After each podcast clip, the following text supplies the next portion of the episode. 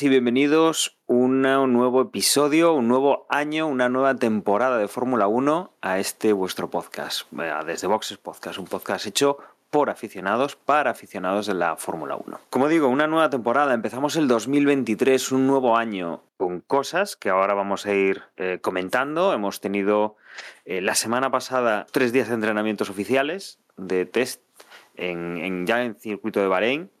Y esta semana ya tenemos, estamos grabando a jueves, esto seguramente pues saldrá el viernes, ya estamos con el primer Gran Premio de la temporada, una temporada que como decimos, acabamos de tener los test y tenemos ya la primera carrera en unas fechas poco habituales, poco habituales porque lo normal sería empezar pues a mitad de, de marzo. Empezamos muy pronto esta, esta temporada 2023 y vamos a contaros ahora en el programa con prácticamente los habituales. Vamos a contaros qué es lo que pasa en pretemporada, qué noticias tenemos así interesantes para empezar este año y nos vamos a centrar en este primer Gran Premio de, de Bahrein, que como digo, lo tenemos eh, durante este fin de semana. Como, como indicaba, estamos los habituales. Tengo conmigo a Juan. Muy buenas, Juan. Hola a todos. Había hace ya ganas, no ya hay ganas de, de recuperar lo que es la Fórmula 1 semana a semana. También tengo conmigo a José. Muy buenas, José. Muy buenas, pues nada, por aquí de vuelta una temporada más.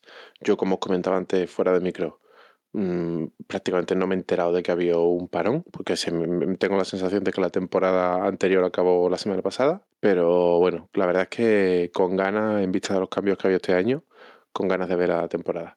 Y me pilla este principio de temporada un poco renqueante de un resfriado, así que intentaré mutearme, pero si se me cuela por ahí alguna tos, eh, pido perdón por adelantado. Y como siempre también, Emanuel. Muy buenas, Emma. Hola, buenas, ¿qué tal? ¿Cómo estáis? Bueno, pues lo primero de todo, nos vamos a hacer un pequeño resumen así de, de cosas que, mm, que hemos tenido en este principio de año, así tipo eh, noticias destacables. Emma, al final, eh, tema importante, 23 carreras esta temporada, China definitivamente no lo vamos a tener, no tenemos reemplazo, ¿verdad? Sí, como tú comentas, al final no va a haber reemplazo para, para China, lo que va a hacer que después de, de Australia vamos a tener tres semanas de parón hasta llegar a, a Azerbaiyán, que no se han movido fechas, con lo cual pues vamos a tener ese, ese mismo periodo sin actividad que, que después el parón en, en verano. Va a ser curioso, yo imagino que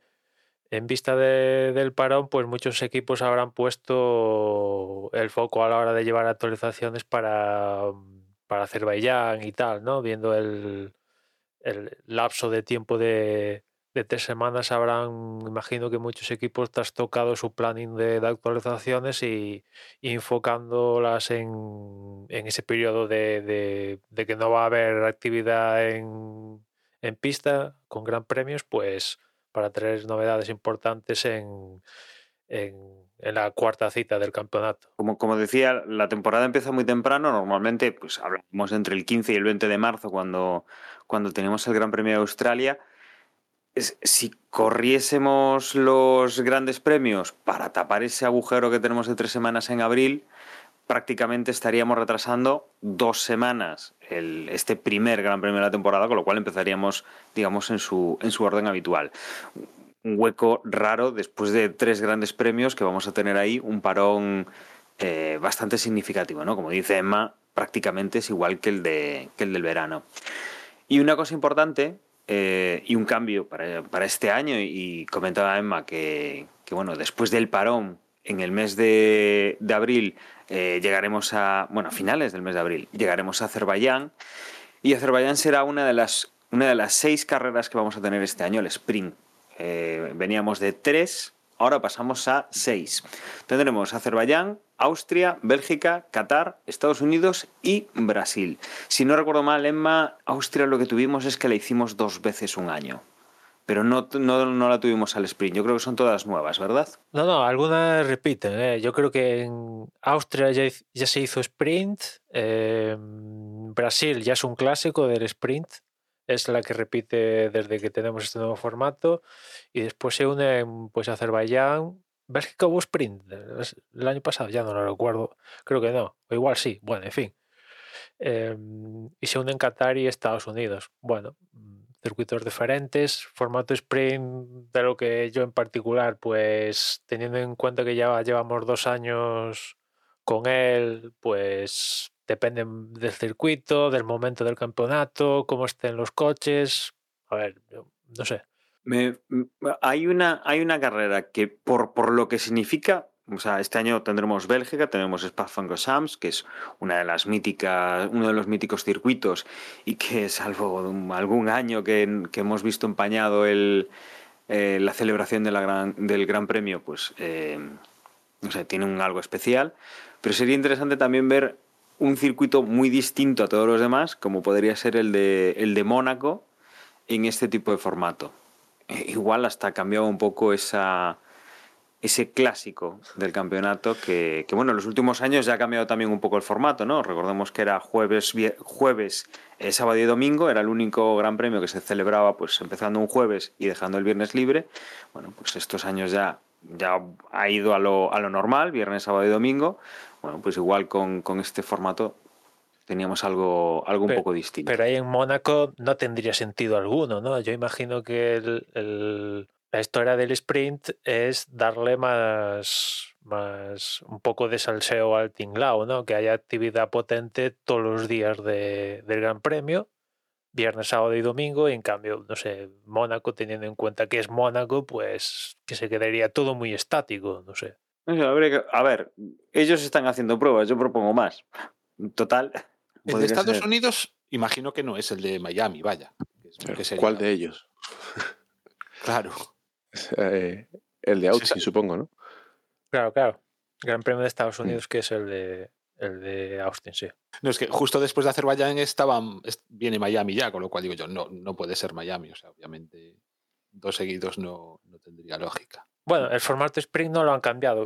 Quiero decir, siguen puntuando los, los ocho primeros son, ¿no? Si no recuerdo mal, y eso más o menos igual que los cambios que siguen los cambios que hicieron la temporada pasada, ¿no? Hay algún cambio del parque cerrado que digamos que van a facilitar que se cambien piezas más ágilmente y no sé qué historia más, pero lo principal sigue igual, solo que este año pues hay 10, o sea, hay 10, 10 no, que tengo la cabeza en el 10. Hay seis citas en vez de en vez de tres y circuitos nuevos. Bueno, y con, con cambios también este año, Emma, eh, recordemos un poco lo que hemos tenido, ya no en alineaciones de pilotos, eh, que quizás lo recordaremos más adelante, sino también hemos tenido bastantes cambios en cuanto a las direcciones de los equipos. En cuestión de un año se ha renovado más de la mitad de la parrilla en cuanto a jefes de equipo, tremendo, ¿no?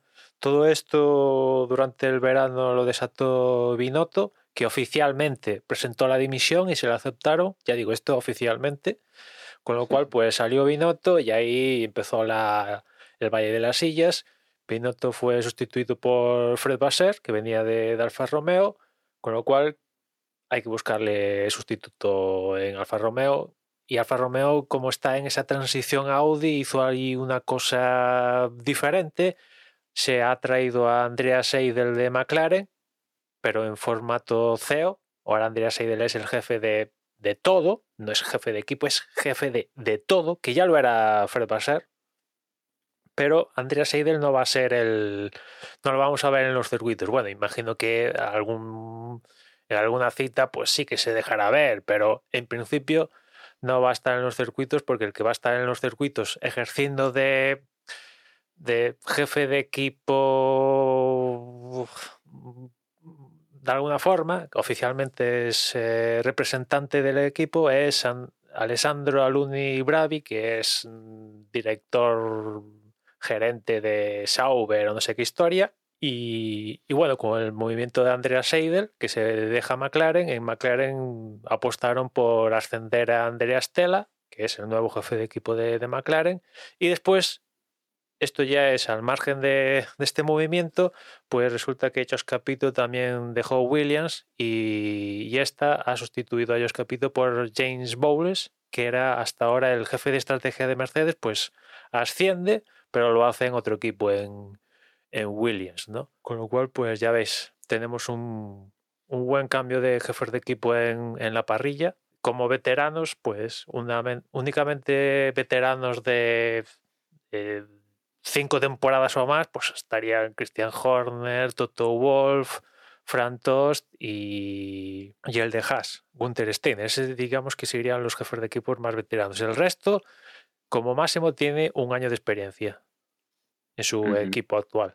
Y, y, luego también, bueno, eh, introducías o, o, comentaste cuando, cuando hablas de Alfa Romeo ese, ese, mm, ese contrato que tienen con, con Audi, esa, eso que ya viene para el futuro, pero no, no estamos ahí ahora, pero que también sabíamos durante este invierno el, eh, otro motorista o otra, otro, otra parte de este culebrón, porque también hablábamos de que si Red Bull con Porsche, que finalmente se desmiente, eh, al final Red Bull, tanto Red, el, el, propio equipo principal que Red Bull como Alfa Tauri, eh, hablan con, con Ford. Sí, finalmente se han asociado con Ford para ese motor que va a empezar a montar a partir de 2026, tanto Red Bull como Alfa Tauri, como tú has dicho.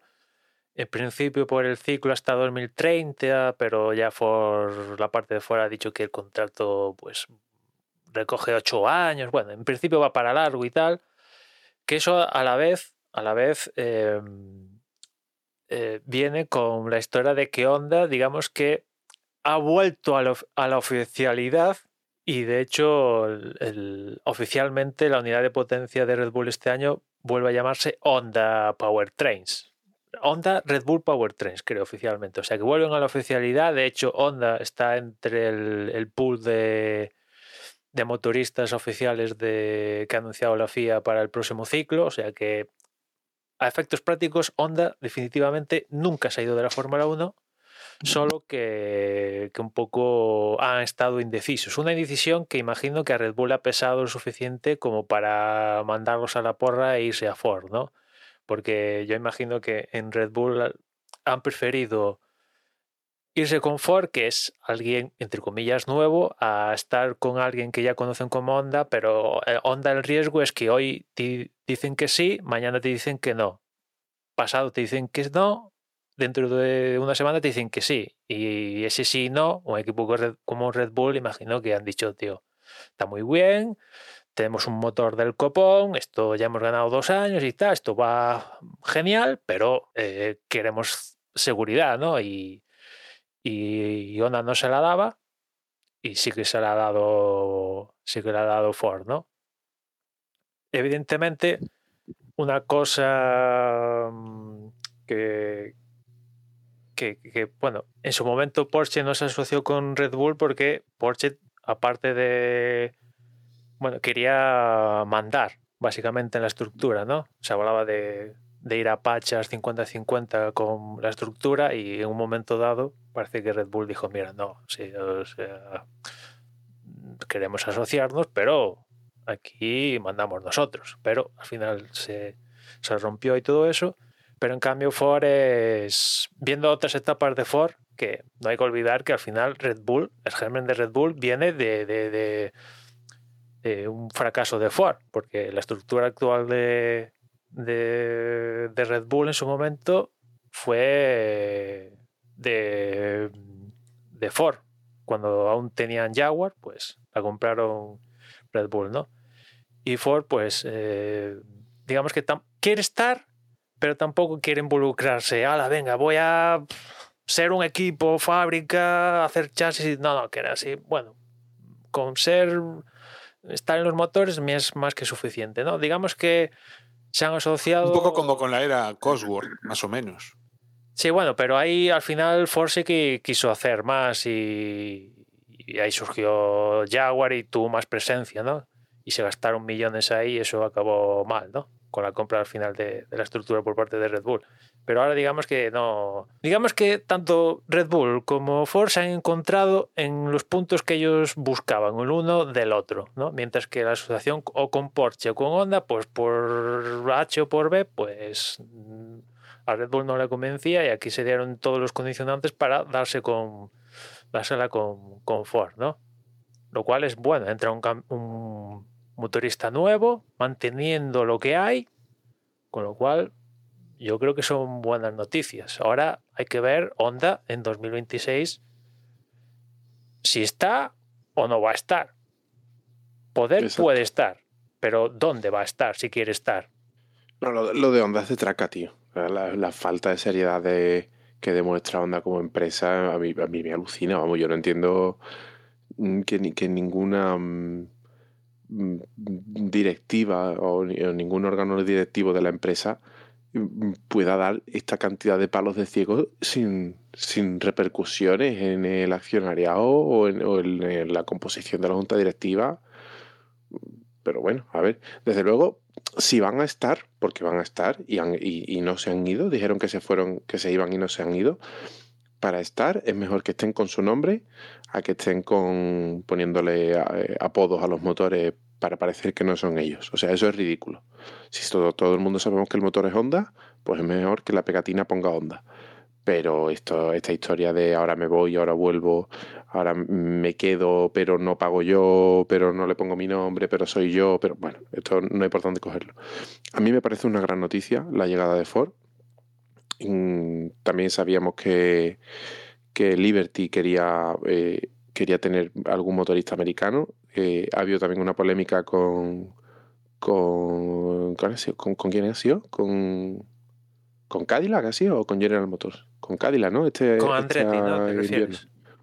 Sí, Andretti que iba a entrar de la mano de Cadillac y el resto de equipos dijeron que no, ¿no? Algo así fue, ¿no? Bueno, es que sí, es que hubo lío durante el verano, el bueno, durante el verano, perdón, durante el invierno, el, el presidente de la FIA empezó a publicar ciertos tweets un poco que dices, tío, mm, eres el presidente de la FIA, mm, vale que tienes cuenta de Twitter, lo que tú quieras, pero no sé, estás manejando el cotarro a, a base de tweets, ¿no? Y, y digamos que de un día para otro dijo que la FIA abría proceso para que entraran oficialmente nuevos equipos, cuando pues todos sabemos que sí, la FIA es una parte del proceso, pero si, si el promotor del campeonato, la propia Fórmula 1, Liberty, no quiere, aquí no entra ni Dios, por mucho que la FIA se empeñe, ¿no? Siempre van a tener ese, ese derecho, ¿no?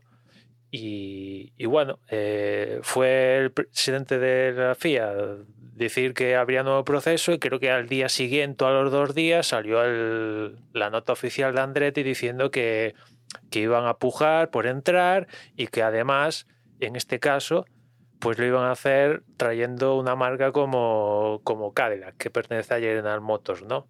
Uno de los problemas que algunos, algunos equipos han dicho que, bueno, a ver, a ver, que no están seguros de la historia es que aquí no se vende Cadillac haciendo su propio motor, sino que aquí es una, una pegatina a un motor que va a ser Renault, básicamente, ¿no? Que es lo mismo que hace, por ejemplo, Alfa Romeo o otras marcas. Pues sí, pero aquí al final es un tema de, de pasta. Si meten un nuevo equipo, pues es dividir entre uno más, cuadra menos. Bueno, lo, mismo de, siempre, ¿no? Bueno, que, no quería yo tampoco desviar eh, la conversación. Al final, mm, sabíamos que Liberty quería tener americanos aquí. Creo que Ford es una gran apuesta. Es una marca que ya conoce Fórmula 1. eh, que creo que para su mm, proyección a futuro le interesa mucho, porque al final ya empresarialmente están apostando mucho por el cambio de concepto hacia coche eléctrico y, y- y posicionarse en una, en una categoría como la Fórmula 1 que cada vez está más electrificada, creo que les interesa eh, a efectos de publicidad. Y ahí Y al es, final, eh, Y ahí es donde se Sí. supone donde Ford les va a ayudar a Red Bull, en la parte eléctrica de software, de manejo de todo esto. Claro, ya, la verdad es que ya lo están haciendo bastante bien en, en coches de calle, digamos. O sea, exper- experiencia tienen y conocen la competición y son un equipo que siempre ha estado en competición. Cuando no ha sido Fórmula 1, ha sido, Le Mans o ha sido miles de competiciones. O sea, al final es una marca eh, que está ligada a la competición. Entonces, a mí me parece que no chirría para nada dentro de la Fórmula 1 y que eh, difícilmente va a empeorar la situación de Honda. O sea, mm, el, el cambio de Honda por, por Ford, si es que se termina produciendo así porque Honda se, se queda sin equipo, creo que es positivo para todos, menos para Honda, pero a Honda como parece que esto le da igual.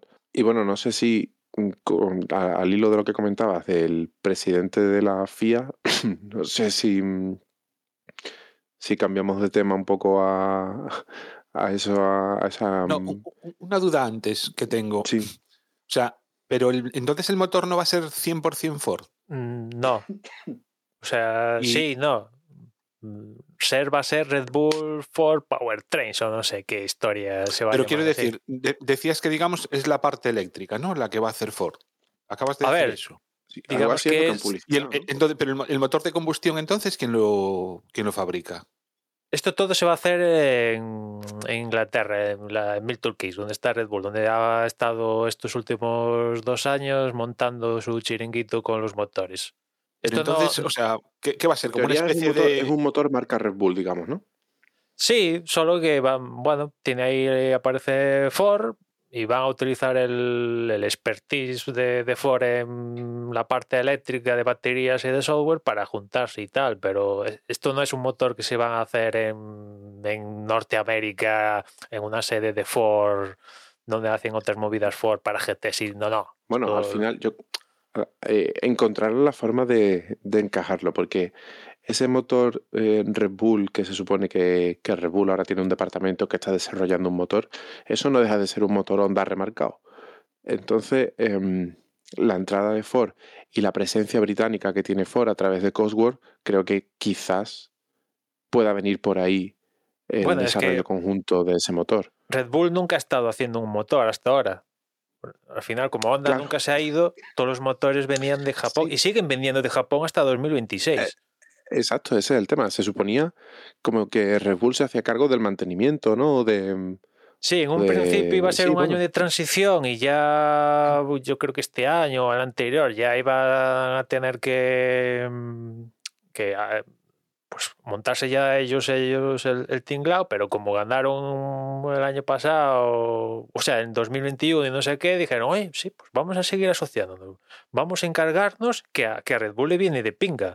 Que Japón sigan haciendo los motores, a Red Bull diga, "Ah, nosotros traemos el container, metemos, enchufamos el motor al coche y, adiós, muy buenas. Mira que nos ahorramos quebraderos de cabeza, ¿no? El motor es un pepinaco, pero ha pasado de ser lo que no quería nadie, la vergüenza de, la competición, a ser prácticamente que se lo rifan, ¿no? Porque incluso ahora, última, en las últimas semanas, ha salido un poco el rumor de que McLaren igual le hace ojitos a, asociarse con Red Bull para el motor, ¿no?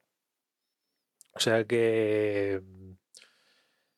eh, sí, sí, la historia al final de, de Ford es marketing, mm, algo de marketing, bastante de marketing, porque realmente ese motor no, no lo va a hacer Ford en, en pues, no sé dónde es la sede de Ford, pero no va a estar en- hecho en Norteamérica. Sí, pero al final esté hecho donde esté hecho, ese motor llevará la pegatina de Ford. Sí, sí, sí, sí. Y a todo esto, el tema de, mm, de qué va a pasar con Honda y de qué va a pasar con, con- o sea, a qué equipos va a poder motorizar a partir de 2026, ojo que eh, se está rumoreando mucho que posiblemente eh, Red Bull se termine deshaciendo de Alfa Tauri. Todavía falta mucho, vamos a ver en estos años si esto no es un globo sonda, pero el rumor es cada vez más fuerte y, y parece ser que, que económicamente ya no le interesa al equipo.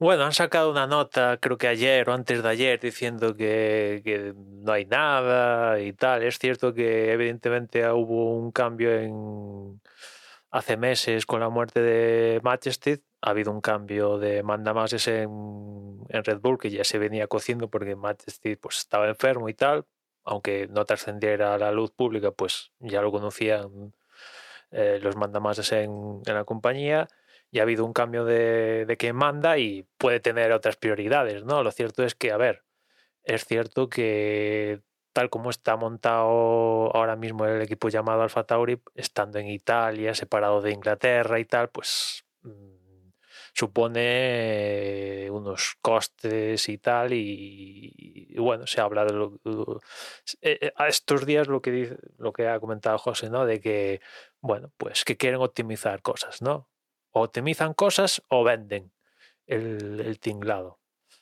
el hecho de que sacaron una nota diciendo que no hay nada no sé a mí me da Es casi peor. me da a pensar de que sí que hay algo porque Sí, exacto. si esto es mentira, pues no dices nada y mira, otra cosa, mira que no se dicen movidas todos los días inventadas y no sales a desmentir todo, ¿no? Pues tienes razón. Anda que si está Andretti por ahí manejando los hilos, que no, no sabe ya el pobre qué hacer para, para entrar Bueno, en es que- F1. Incluso han llegado a decir algunos aspirantes a, a posibles compradores, ¿no? Porque lo cierto es que tal como, este- como está pujando la Fórmula 1 desde que lo compró Liberty, eh, claro, ahora no recuerdo la cifra por la cual Doritol se hizo con Williams, pero si lo tuviera que hacer ahora, igual tendría que desembolsar el doble, el triple, o estamos hablando de, de- de cantidades importantes, ¿no? Porque el- un poco el, el deporte en sí parece que ha ganado en, en, impacto a nivel global, ¿no? No en las audiencias, porque al final al irse al pago por visión, pues quieras o no quieras, pues ahí pierdes audiencia, pero hay más carreras, la gente se paga más movidas, no sé qué, o sea, y, y como esto se quiere ver como un sistema de franquicias, pues si quieres, es- si quieres poseer, tienes que comprar, porque no hay plazas abiertas, ¿no? Esto es un poco como la NBA. Dices, alguien que tenga todos los millones del mundo, dice, quiero un equipo de la NBA. Ah, no, no puedes. Aquí hay no sé cuántos equipos hay en la NBA. 20, me lo invento. No quieres. Puedes tener todos los millones del mundo que no puedes tener un equipo de la NBA, ¿no? Te tienen que aprobar la compra y no sé qué historia. Pues en la Fórmula 1 quieren hacer una historia así, ¿no? Bueno, y, y Emma, no sé si hay alguna noticia más que se nos quede en el tintero así que sea im- importante. Y si no, nos vamos un poco ya hacia los test de pretemporada. Bueno, Claro. yo solo quería hacer eh, eh, un pequeño apunte que lo comenté por el grupo este, este, mm, este invierno, que anunció, no sé si fue la FIA o el presidente de la FIA, pero bueno, en cualquier caso es lo mismo, anunció como que mm, mm, van a dar un paso atrás en cuanto a la, a la gestión o a la participación de la FIA en, en el día a día de la Fórmula 1 y a mí eso me pareció como de, de, de- poquísima vergüenza, porque al final la FIA no tiene que estar en el día a día de la Fórmula 1 y el hecho de que lo reconocieran, de que hasta ahora lo habían estado, eh, eh, es, eh, me parece mm, lamentable a un, a un estadio casi mafioso. Pero José, eso no lo ha dicho de la FIA como, organizaci- como organización, lo ha dicho de él mismo. Del mismo, ¿no? Bueno, Del mismo. Claro, porque se ha montado. no, no recordaba de- si el comunicado había sido por parte de él o de la organización, pero en cualquier caso eh, eh, sea, está, está igual de mal. Quiero decir, el presidente de la FIA al final es, mm, es el árbitro, no puede estar en, en la gestión de la competición. Para eso está la FOM.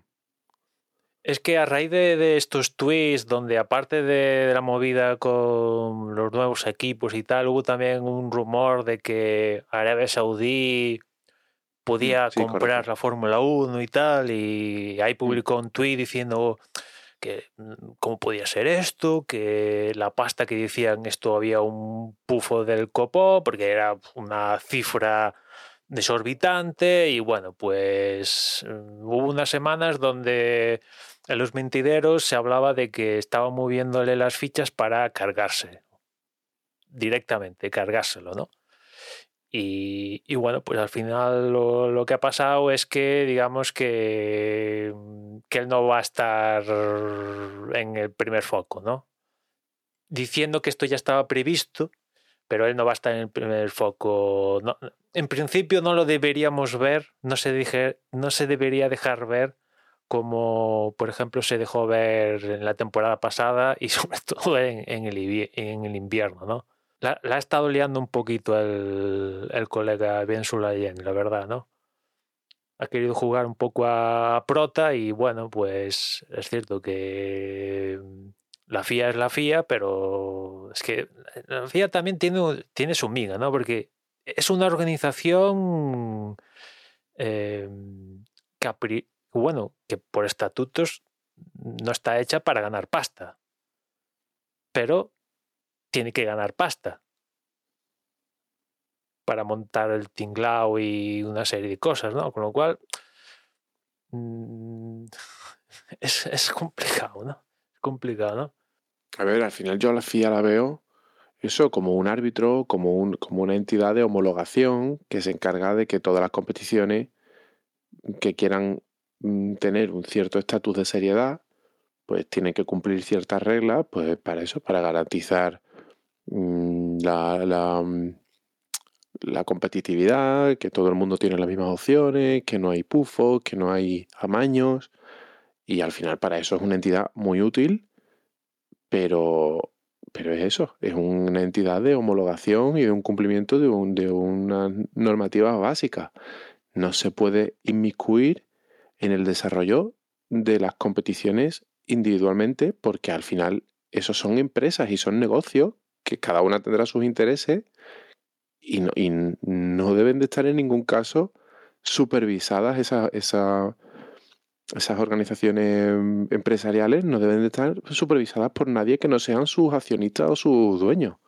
Entonces, vamos, ya te digo, me parece un punto mafioso el hecho de que el presidente de la FIA diga, no, es que voy a dar un paso atrás eh, del día a día de la Fórmula 1. Ah, pero es que estabas, o sea, que es como, no sé, es que, eh, no, no hay por dónde cogerlo, pero bueno, yo qué sé, en, en Fórmula 1 es todo tan, tan raro a veces que hay, y, y no, hay, cosas que ni sorprenden ya. Y no, no, estoy contando todas las polémicas, porque, bueno, no he entrado en lo del cambio en el código internacional, de que ahora los pilotos, pues en ciertas circunstancias, pues no van a tener libertad de expresión y todo este tinglao que también dio semanas para, sí, totalmente. para y que sigue, que sigue, ahora que va a empezar la, la temporada, siguen eh, se sigue hablando mucho de este tema de la, del código ético y de lo que los pilotos pueden y no pueden decir en redes sociales, etcétera.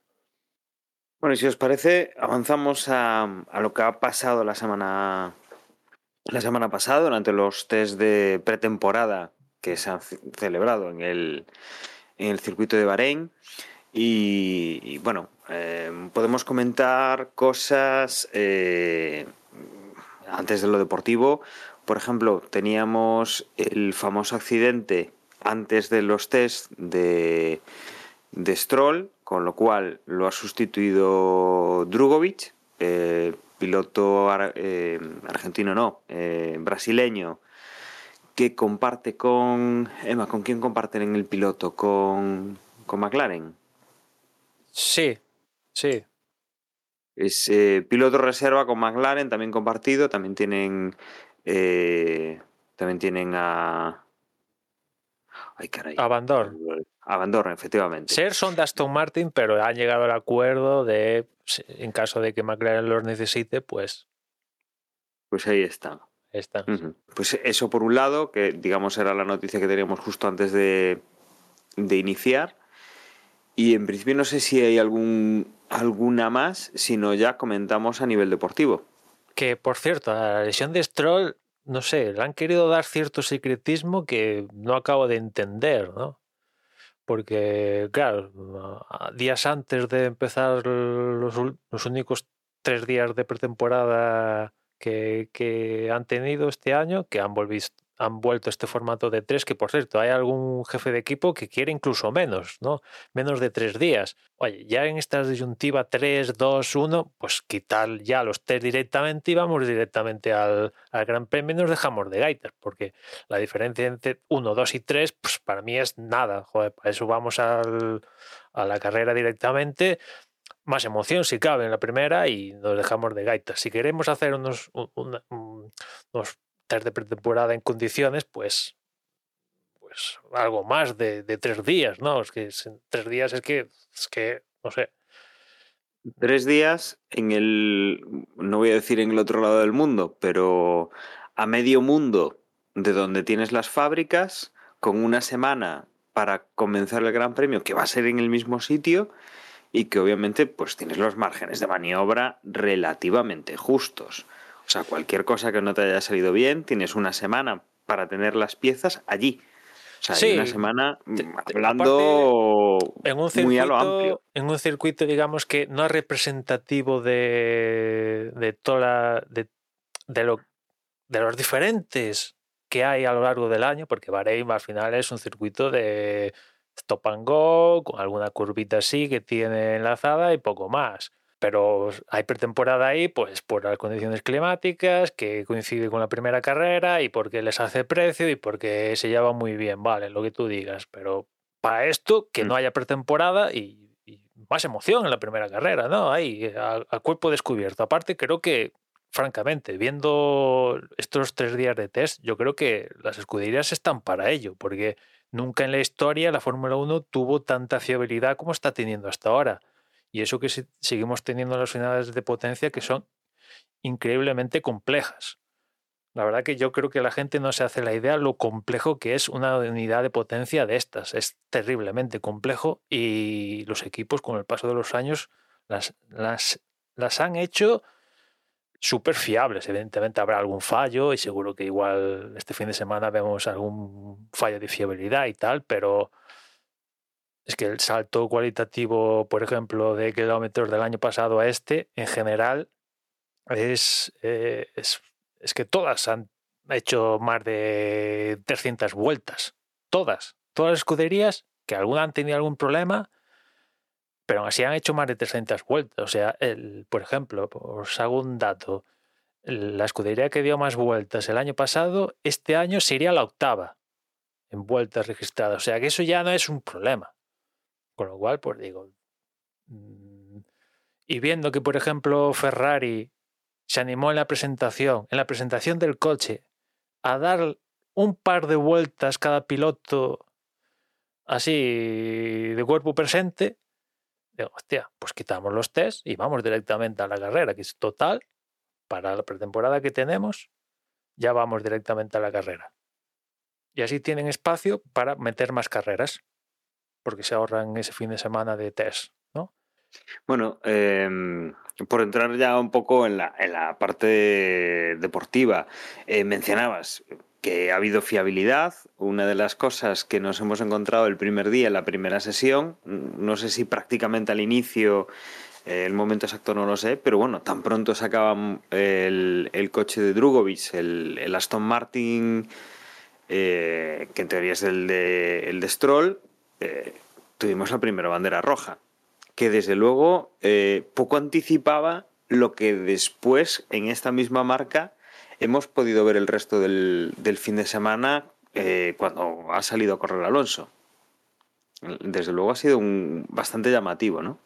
Sí, sí, bueno, justo se dio la casualidad de que le tocó a Aston Martin, pero en general para los tres días apenas hubo, ¿qué? Tres banderas rojas o una cosa así, y fueron banderas rojas, entre comillas, naturales, por así decirlo, no dramáticas de, ostras, pues o ha habido un accidente o se le ha roto la unidad de potencia y una fumata increíble, o no, no, o sea, un fallo electrónico, hidráulico y que en cero coma en boxes los equipos lo pudieron resolver. No es esto de, ah, ya, cosa que víamos temporadas pasadas de se ha parado el coche y, te dicen, se ha parado el coche y se ha parado la jornada, no volvemos. Y vamos a ver si al día siguiente tenemos coche para correr. No, no, aquí pues ha habido problemillas, pero los han solucionado, ¿no? Y ya digo, todas las escuderías han marcado mínimo más de 300 vueltas, ¿no?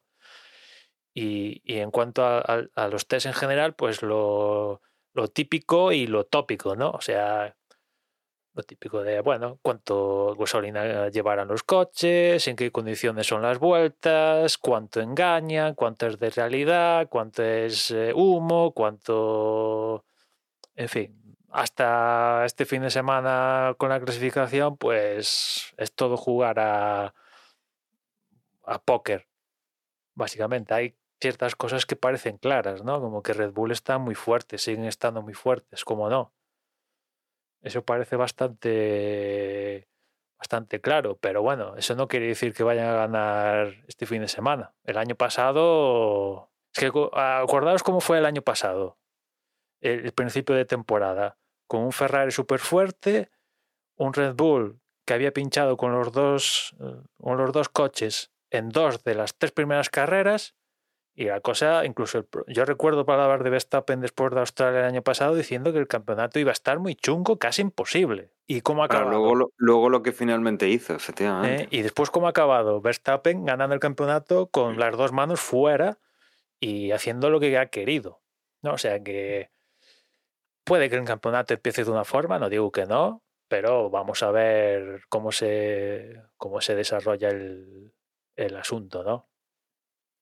Desde luego, desde luego en, las primeras posiciones, o los equipos que, pensábamos que estarían en las primeras posiciones, eh, relativamente poca sorpresa hemos tenido. Es decir, Red Bull está más o menos donde, o sea, está en, principio donde se le espera. Tanto Mercedes como Ferrari eh, han terminado igualándose la temporada pasada y este principio parece que están ahí ahí.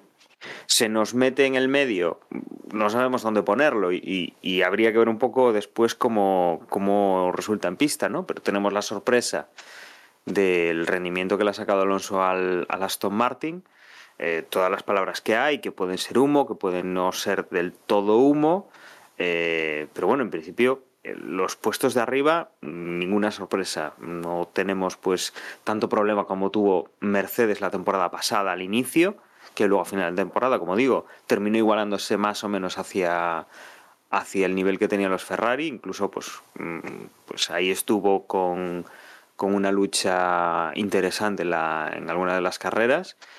Eh, pero bueno, mm, claro, estamos hablando de que es el circuito donde se va a correr la semana, o sea, esta semana, es el circuito de la primera carrera, son, son libres, no tenemos tantas referencias. Quizá, por ejemplo, sí que supimos pues que Fernando Alonso hizo simulacros de carrera y, pudimos ver, pues, eh, vuelta a vuelta, eh, se sacaron por ahí algunas, alguno- algunas tablas con los tiempos impresionantes de clavar vuelta a vuelta, vuelta a vuelta, más o menos los, los mismos tiempos, esa, esa capacidad de, digamos, de, de exprimir al coche de forma constante. Pero bueno, el- esta semana lo que tenemos es una carrera, puede haber safety car, puede haber accidentes, eh, compites directamente con otros equipos y, y ahí pues Bueno, vamos, a, vamos a empezar a ver un poco realmente si lo de la semana pasada fue un paripé, eh, si realmente Red Bull está tan arriba, si Mercedes y Ferrari se guardaban algo, si lo de Aston Martin eso no es un espejismo y un poco también los coches de atrás, ¿no? No, no hay mucho tiempo a, a sacar los datos y hacer mejoras en el coche. Seguramente las tres primeras carreras van a ser un poco así extrañas y, y ya después del parón pues sí que empezamos a tener mejoras, cambios de esa primera información y, y empecemos a ver otro, otra Bueno, hay temporada equipo- distinta. hay algún equipo que ya va a traer alguna mejora, incluso visible, de lo importante que es para esta primera carrera. Y los test han sido la semana pasada, o sea que cuidado, cuidado con esto porque es cierto que ya llevamos un año rodado de este nuevo reglamento, pero aún sigue siendo un, un reglamento nuevo. Ha habido una ligera modificación este año con respecto al año pasado por el tema de, de Purpoisen este. Ya sabéis que al final la FIA decidió elevar no sé cuánto, dos centímetros, que es una salvajada. eh, no sé si es dos centímetros o, me lo estoy inventando, pero decidió aumentar el, la altura general de, de, de, del fondo y bueno, pues evidentemente ahí, efecto inmediato, pierde descarga, ¿no? Y los equipos han estado, han estado en esas, ¿no? Aparte de, evidentemente, con un año vista, muchos equipos han dicho, a ver, ¿cuáles han sido los conceptos que han funcionado? Red Bull y Ferrari. O sea, muchas de ellas han, ya la temporada pasada fueron a eso, pues este año pues han ido todos a prácticamente a tiro seguro, ¿no? Quizás la excepción es Mercedes, que sigue con su movida aparte, aunque Mercedes también ha cogido ideas de Ferrari. Y... Pero el resto se han ido a Ferrari o claramente a Red Bull a decir, mira, pues si al coche se le pone la pegatina de Red Bull, te lo creerías. En muchos casos, ¿no? Y eso, vamos a ver qué, qué pasa. Parece, parece, lo que sí que parece es que evidentemente no sé si va a haber parte media de la parrilla, ¿no? O sea, no sé si va a haber el grupo de cabeza, el grupo medio y el grupo de cola. Y que, que me de dividir en tres, dividamos en dos, más Claro, bien, ¿no? claro. Ahí es, ahí, eh, Dani. Ahí quizás el grupo sea Red Bull, Ferrari y el resto. Y el resto son, pues, 14 coches peleándose en, en qué? Menos de medio segundo. Es la repanocha. Si fuera esto, ¿no? Claro. De todas maneras, eh, más allá de que yo también estoy de acuerdo con vosotros, no, e intento no hipearme por los resultados que hemos tenido, porque efectivamente, ¿no? Casi casi no podremos decir nada medianamente serio hasta después de la clasificación del sábado. Y, aún así tam, tampoco será, ¿no? O sea, será simplemente un, un, abrir boca, un, a lo mejor un poder, eh, una vez que acabe el fin de semana, pues más o menos ver un poquillo dónde están cada uno en este inicio de, la temporada. Pero eso no quita a que los resultados de estos test pues eh, hayan hecho que, por ejemplo, muchas veces lo veíamos en el grupo de Telegram, gente que no tenía previsto este año y después de, de, de, la política que ha utilizado Dazón de subida de precios y de, bueno, pues ya más o menos supongo que todos y todas estaréis al tanto, y confesaba que, que, no pensaba suscribirse, que ya se buscaría las castañas de alguna manera para verla o directamente pues no vería la Fórmula 1, a directamente haber renovado el servicio, ¿no? Con lo cual, eh, yo entiendo, entiendo ¿Pero todo por esto ¿Por porque Alonso? a mí también... Sí, por, porque resulta que los dos pilotos españoles que tenemos en la parrilla, por un lado, eh, Carlos Sainz está no en el mejor equipo, previsiblemente, pero sí está ahí en el segundo equipo, y eh, acostumbrados como estábamos a que Fernando Alonso en las últimas ocasiones, cada vez que cambiaba de equipo, eran cambios a peor, pues en esta ocasión ha sido al revés, ¿no? E incluso, ya digo, o sea, para mí todos esos pronósticos son papel mojado, pero incluso yo he escuchado a, a, a personas, pues por ejemplo, a Albert Fraga, eh, Fábrega, creo que era, comentaba o ponía al, al Aston Martin por delante, incluso de Mercedes, ahora al principio, en función de los resultados de los test. O sea, decía, en función de estos resultados de los test, quiero decir que da la sensación, o hay muchas papeletas, o nos quieren hacer creer, o, o nos queremos convencer a nosotros mismos de que ahora mismo, por ejemplo, Fernando Alonso, más allá de los que sabemos que no va a ser campeón del mundo, porque para eso habría que pilotar un, un, Red Bull, pero que va a estar muy arriba. Y si está muy arriba, pues eso va a querer decir que lo vamos a encontrar muchas veces en las posiciones eh, primeras, que vamos a poder pelearlo muy probablemente por verlo hacer podio cuando, según cómo se den pero las carreras. Posiciones muy arriba ya ha estado el año pasado con el PIN, que es muy Sí, arriba. pero tú imagínate. Sí, directamente. Claro, o sea, vamos a ver, eh, va a estar ahí. En el momento en que mmm, fallen los de arriba, pues porque, porque todos sabemos que, que, es habitual, ¿no? Que algún piloto pues cometa un error o algún fallo, lo que sea, se salga X, ¿no? Pues en vez de estar a lo mejor peleando por ser quinto sexto, pues a lo mejor lo tenemos ahí peleando por un cuarto puesto, por un tercer puesto. Más habitualmente que en otras ocasiones.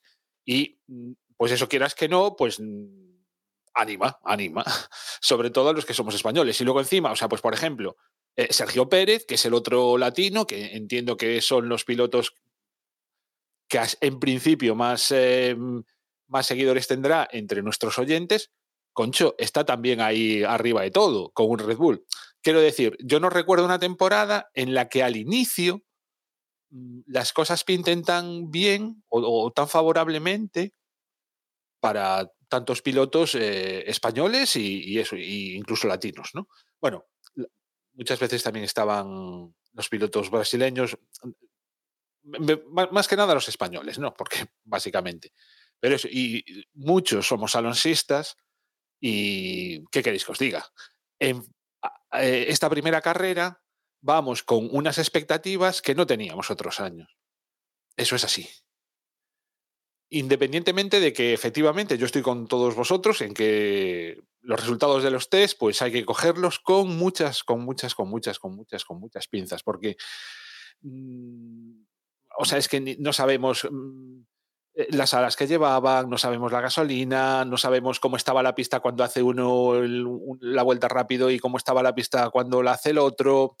Yo qué sé, hay infinidad de parámetros, ¿no?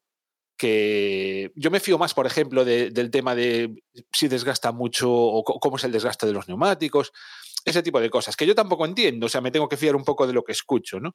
Pero hay una serie de parámetros que hacen que afrontemos eso, esta, este inicio de temporada con unos alicientes que yo personalmente no tenía en años anteriores. Sí, a lo mejor con Carlos Sainz, pero no con Fernando Alonso. Para mí, Alonso, o sea, Aston Martin en general, para mí, que han jugado la carta de dejarse ver demasiado. Que en cierta manera lo necesitaban, porque Aston Martin el año pasado se dio un poco la hostia eh, fue una de las primeras escuderías que cambió un poco su, su modelo en el coche y, cambiando de piloto y tal, pues necesitaba un poco mm, hacer cosillas, ¿no? Pero para mí han querido dejarse ver demasiado, ¿no? Evidentemente se han dejado ver, algo han mostrado en pista, no digo que no, evidentemente el, el simulacro de carrera ha llamado mucho la atención porque daba unos tiempos mejores que el ritmo de carrera del año pasado de Leclerc que ganó la carrera. Pero claro, esto ha pasado un año. Esto, mm, ¿El Aston Martin es mejor que el coche del año pasado? Sí, pero el resto se ha, quedado parado. A ver, que ya, no sé, los que estamos aquí, y yo creo que imagino que mucha de la gente que nos escuche sabe que en la Fórmula 1 Milagros, pues alguno habrá, no digo que no, pero se cuentan con los dedos de una mano. O sea, eh, sí, sí, sí, o sea, sí estoy de acuerdo. O sea, por ahí no hay, no hay forma de contraargumentar, por así decirlo. Pero simplemente imagínate que los resultados de Aston Martin hubiesen sido los que hemos visto, que son igual de fiables, los de McLaren. ¿Tú crees que habría habido gente que habría renovado Dazón? ¿Tú mismo tendrías las mismas expectativas para Fernando Alonso para, para este fin de semana si los resultados de Aston Martin hubiesen sido los de McLaren? Estamos hablando de McLaren, ¿eh? No estamos hablando de Williams. A, mí en concreto no me cambia nada. A mí en concreto, o sea... O sea, ¿tú, tú ahora mismo esperas exactamente lo mismo de Norris que de, que de Fernando Alonso. Si tuvieras que poner tu pasta ahora mismo, no sabrías si apostar por Norris o por Alonso. ¿Para qué puestos me quieres decir? Yo, por ejemplo, a día de hoy no, pondría a Alonso Ni, a, ni, a, Norris entre los cinco primeros ni de broma. Vale. ¿Quién crees que va a ser el, el séptimo? Mm, bueno, que, vas a tener que hacer una porra dentro de nada, lo sabremos pronto también, ¿no? Antes de que empiece la carrera, pero... Eh, los, yo, es que veo a Alonso más o menos en las posiciones donde estaba el año pasado peleando con Alpine. O sea, ser el mejor del resto. Y si falla un Mercedes, falla un Ferrari o falla un Red Bull, que de vez en cuando pasa, pues soy quinto. Y si fallan tres, pues toco podium. ¿Sabes? O sea, mm, una cosa, una cosa así. Vale. ¿Y los demás cómo lo veis, Dani? José, ¿cómo, ¿qué sensaciones, qué feeling tenéis ahora mismo? Hombre, a ver, yo la pregunta esa trampa que le haces a Emma de, de si hubiera hecho lo mismo por eh, con McLaren que con, que con Aston Martin, pues mira, a ver, no, a ver, no, no, no sé no sé dónde estarán, eh, pero entiendo que los tests son como son y las cartas se esconden, se muestra lo que no quieres mostrar, o sea, lo que quieres mostrar, bueno, es, es todo muy tal. Obviamente, tirando por, por una apuesta, por una corazonada, por un tal... Si, Alonso tiene coche, yo apostaría siempre por Alonso. Parece que tiene coche, pues apostaría por Alonso. No te voy a decir otra cosa. O sea, a mí me tira por ahí. Eh, con lo que hemos visto, con lo poco que, yo tengo esa información y tal, pues eh, te diría que sí. O sea, ha trabajado bien y él, ha salido muchas entrevistas a decir lo contento que está, lo maravilloso que es, o han tirado cohetes eh, todo lo posible. Si digo que basando en eso, basándome en eso tengo que apostar, pues sí, pues te diría que, que, que Alonso puede estar ahí. Ahora bien, si los demás han escondido cosas, o sea, ya no decir que, que, Aston Martin pues haya intentado tirar un farol, pero es que igual los otros se están escondiendo. Y se han escondido, pues oye, claro, no, no es información que tengas, no... Esta pregunta me la puedo repetir, pues en ese parón de abril, cuando veamos estas tres primeras carreras, que digo yo que van a ser las raras, que van a ser las, uy, rompo un motor, no rompo, esta pieza no nos funciona del todo bien en carrera, o, esta estrategia no está siendo la buena con los neumáticos, eso lo vamos a ver rápidamente las tres primeras carreras a partir de, de abril-mayo, más bien en mayo, ¿no? que es cuando casi retomamos el, el Mundial después del parón, eh, esto lo vamos a tener bastante más claro. Pero, pero sí, desde luego, eh, a ver, sí, da una sensación de que esta temporada mmm, vamos a ver otra cosa. Aunque Red Bull vaya a estar, o sea, todo apunta a que vaya a estar arriba y tal, sí que parece que vamos a pelear más posiciones en, en la parte de arriba, que al final es la más vistosa, es la que se ve en la carrera.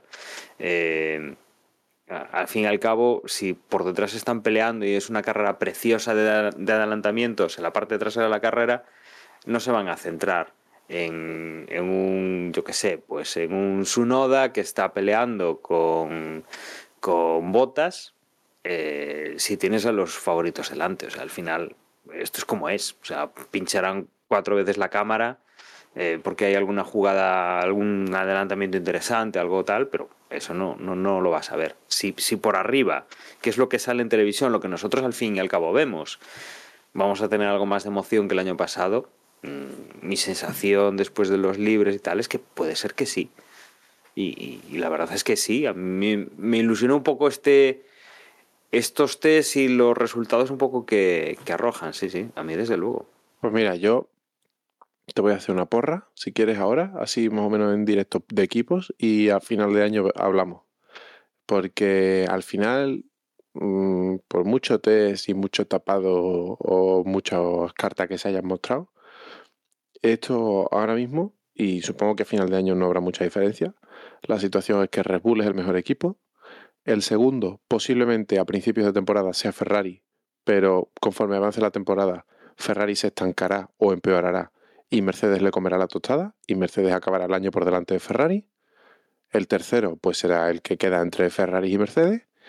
Y donde creo que Alonso ha acertado por primera vez en muchísimo tiempo en su carrera, es que el cambio de Alpine a, a, Aston Martin parece bastante claro que Aston Martin ha, ha, dado un paso adelante y Alpine ha dado un paso atrás.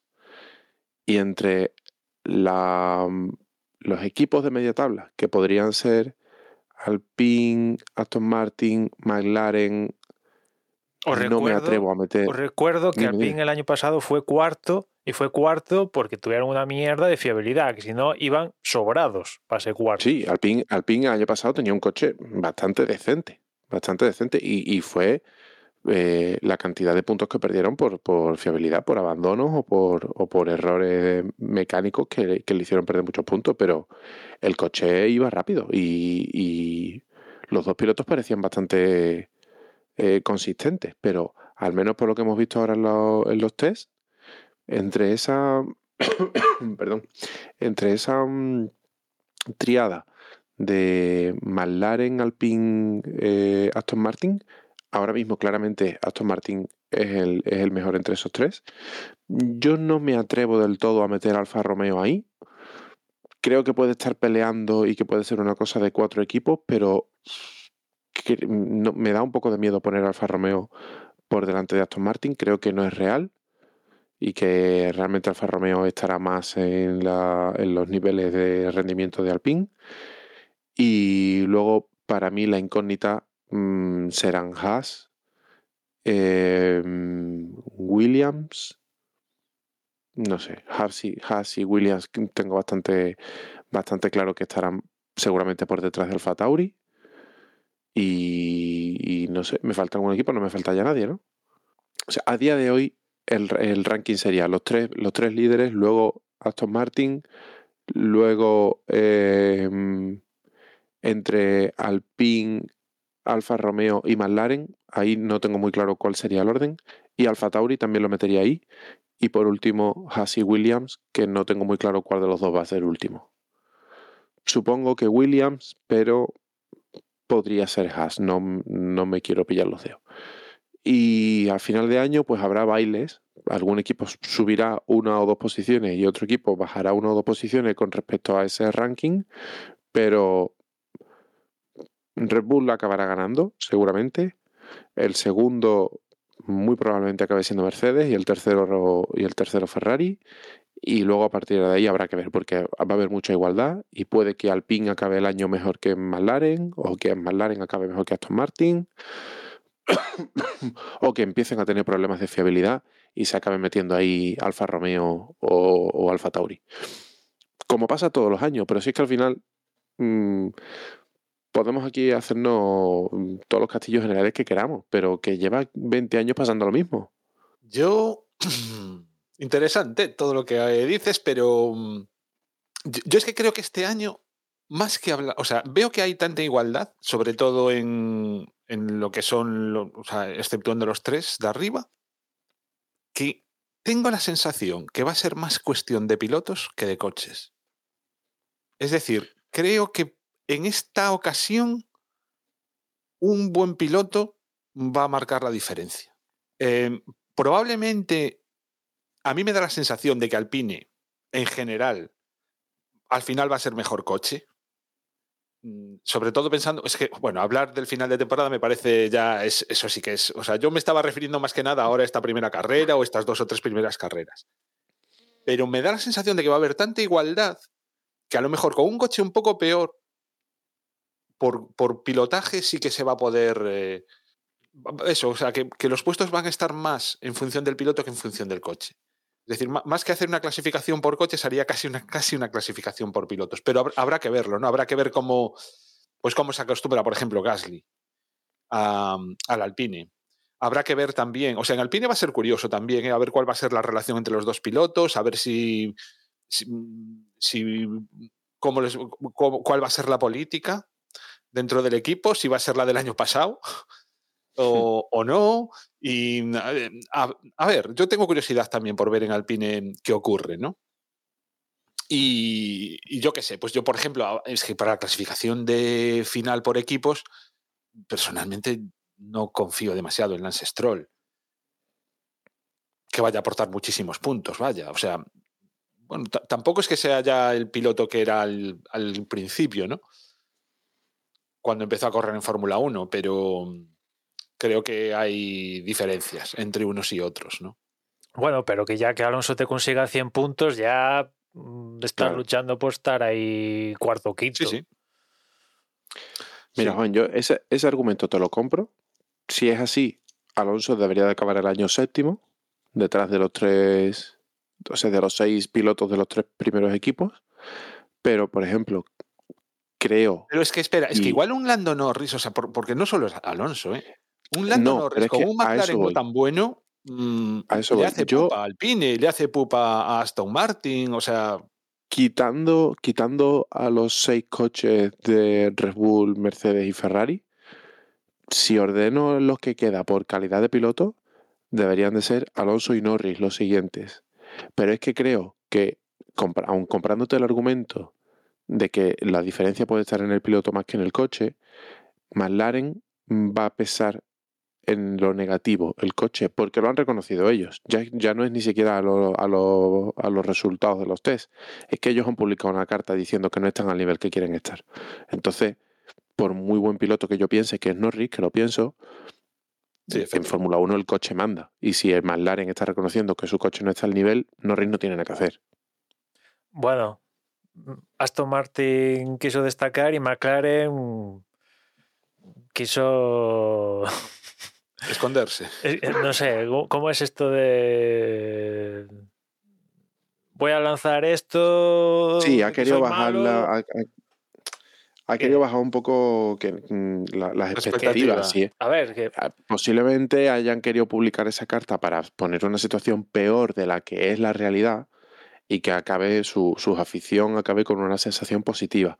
Pero también es verdad que Zach Brown creo que es un tío muy honesto en este tipo de cosas y cuando han hecho pública esa carta es porque realmente el coche no está al nivel y debería de terminar por detrás de Aston Martin y por detrás de Alpine. Bueno, es que fíjate, como decía antes Juan, todos estos corresponsales que estos últimos días han dicho su ranking, en, en la mayoría de ellos, por no decir que por unanimidad, situaban a Aston Martin cuartos, más o menos. Incluso algunos animaba, incluso por delante de Mercedes siendo terceros. Pero también otra, otro punto que coincidían es que McLaren lo situaban como el penúltimo o antepenúltimo como mucho, ¿no? Y por ahí hay otro análisis cogiendo a priori los mismos datos que han cogido estos corresponsales y en ritmo de carrera McLaren este análisis lo pone en cuartos detrás de Mercedes. A ver, ¿qué demonios? O el análisis está Tenemos mal, que esperar, claro. o, o qué cojones pasa aquí, ¿no? Porque, porque otra cosa que nos podemos encontrar es que en clasificación, yo no te digo, no, igual hace la vuelta y Alonso sale cuarto, pero después los neumáticos se los come, o yo qué sé, o ojalá que no, ¿no? O, o y McLaren igual, igual McLaren Norris no, no se mete ni en Q3. Pero claro, después en carrera hay espacio para que esté el tío mejor. O yo qué sé, es por hablar, por hablar, ¿no? Yo, yo el mensaje que, que yo quiero decir es que aquí no venga la gente esperando que Alonso, o- no sé, es que, No, o sea, que, que no va a ganar el Mundial. que sí, ese o meme sea, que hay por ahí que tiene de que más opciones. se repite la historia de, Sí. de Senna, de que... mm, No, de Senna no, perdón, de, de quién, de, de Niki Lauda. Sí, Hay un meme por ahí comparando la, la carrera de Niki Lauda con la de Alonso y entonces Alonso tendría que ganar el Mundial este año. No, no va a ocurrir. A ver, sí, es que eh, publican una foto del trofeo de la Fórmula 1 donde se refleja un 33 y la gente se ha vuelto loca. ¿Cómo que 33? Bla, bla, bla, bla. Esto ya mm, parece mm, conspiración judeo-masónica, no sé qué historia, ¿no?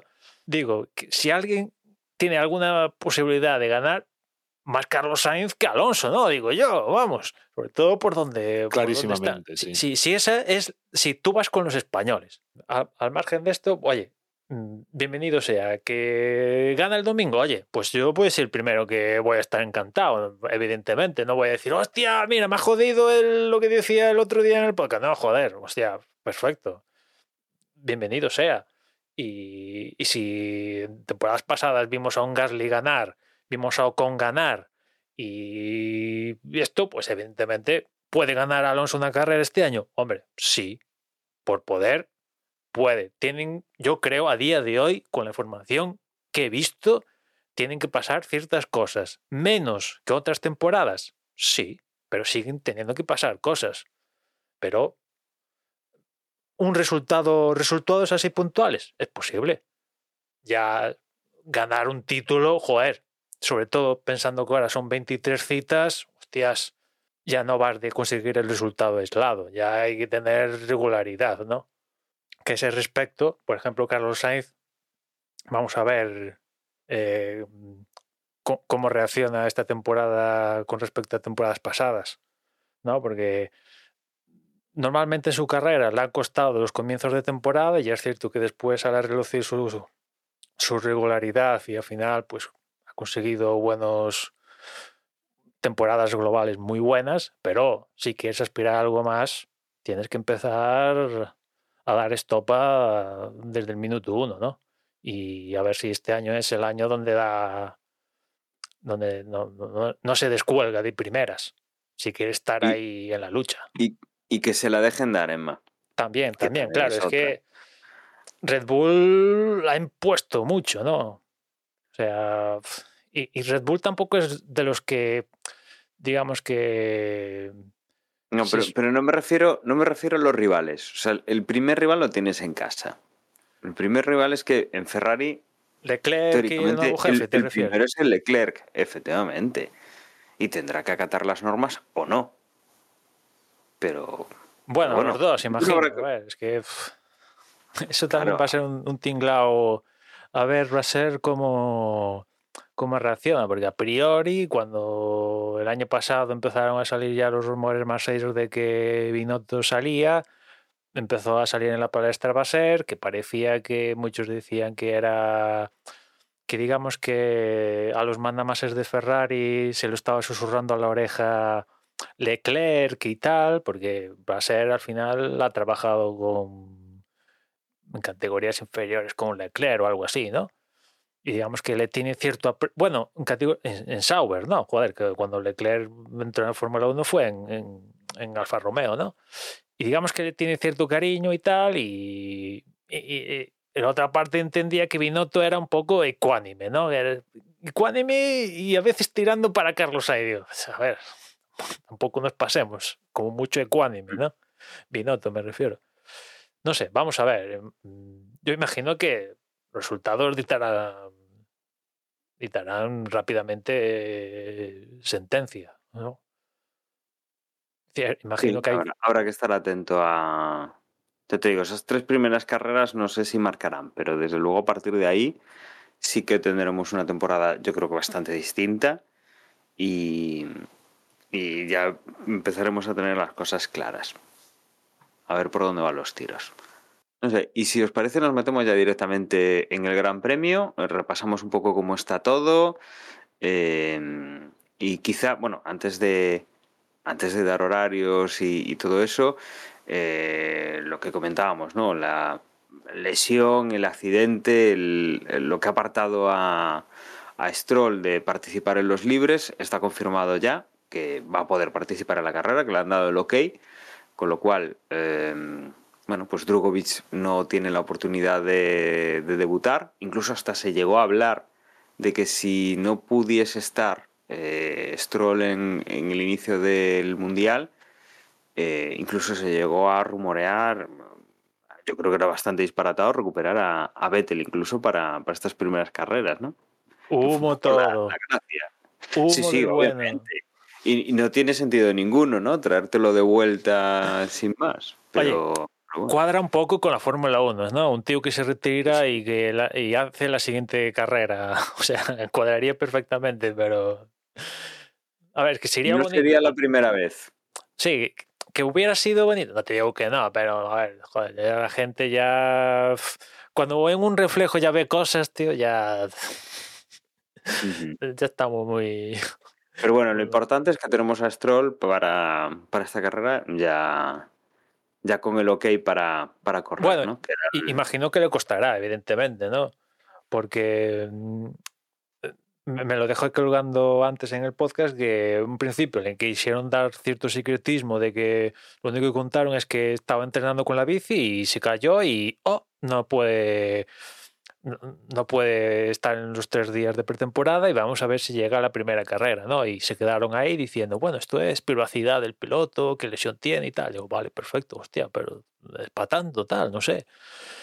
Y Es que es más, o sea, bueno, no se ha dado porque la verdad tampoco es que, vaya, pero si en vez de ser Lance Stroll es eh, otro piloto, yo creo que hubieran empezado a correr rumores. eh, personalmente creo que en estos casos es mucho mejor mm, dar la información que no darla. No es trivial, no es trivial el tipo de lesión en, en un piloto de Fórmula 1. Sí, de, de todas formas te, No es nos íbamos a trivial. enterar. O sea, más tarde, más temprano. No, y mira, Sí, pero mira yo ahora mismo no, no tengo claro qué es lo que tiene lesionado. No sé si, si se rompió la clavícula, si se rompió una mano, si se rompió no, una espera, pierna espera, es o que- si... Eh, Sale esto de Stroll, ¿no? Vale, tal. Y evidentemente, al no decir nada, pues empiezan las especulaciones. ¿Qué cojones, con perdón, le pasa? ¿Qué lesión ha tenido, no? Y por ahí yo, he llegado a leer de gente que tiene acceso al paddock que se había roto las dos muñecas y que una de ellas había sido operado. Y claro, un piloto de Fórmula 1 con las dos muñecas rotas eh, a 12 días de la primera carrera, eh, a ver, no, no es que mm, te pierdas los test y esté en duda la primera carrera, es que, a ver, yo tampoco soy médico, pero creo que mínimo, mínimo 5 o 8 semanas no te las quita nadie si te has roto con todas las letras las dos muñecas. Creo que no es algo así en plan, oye, mira, pues se me, me duele aquí el dedo, no, no, o sea, es algo importante, ¿no? Y el resultado final es que sí, se ha jodido algo las muñecas, pero no tanto. Una se la han operado, la, la derecha, en la otra en principio no, y, está para correr. Le ha dado el acto para correr, o sea que, no sé, yo creo que si cuando surgió esto dicen, mira, pues ha tenido un accidente que puede pasar perfectamente hoy, mañana y pasado, y el tío se ha jodido las muñecas y si se recupera bien y si no, pues tenemos piloto reserva, que para eso les pagamos. Yo, yo no entendí lo de ese secretismo. Por mucho que digan que es que es la privacidad del piloto, o sea, claro que es la privacidad del piloto, pero es que estamos, o sea, yo no te voy a pedir fotos, no te voy a decir mm, en las circunstancias exactas, pero sí dime, pues, el tipo de lesión.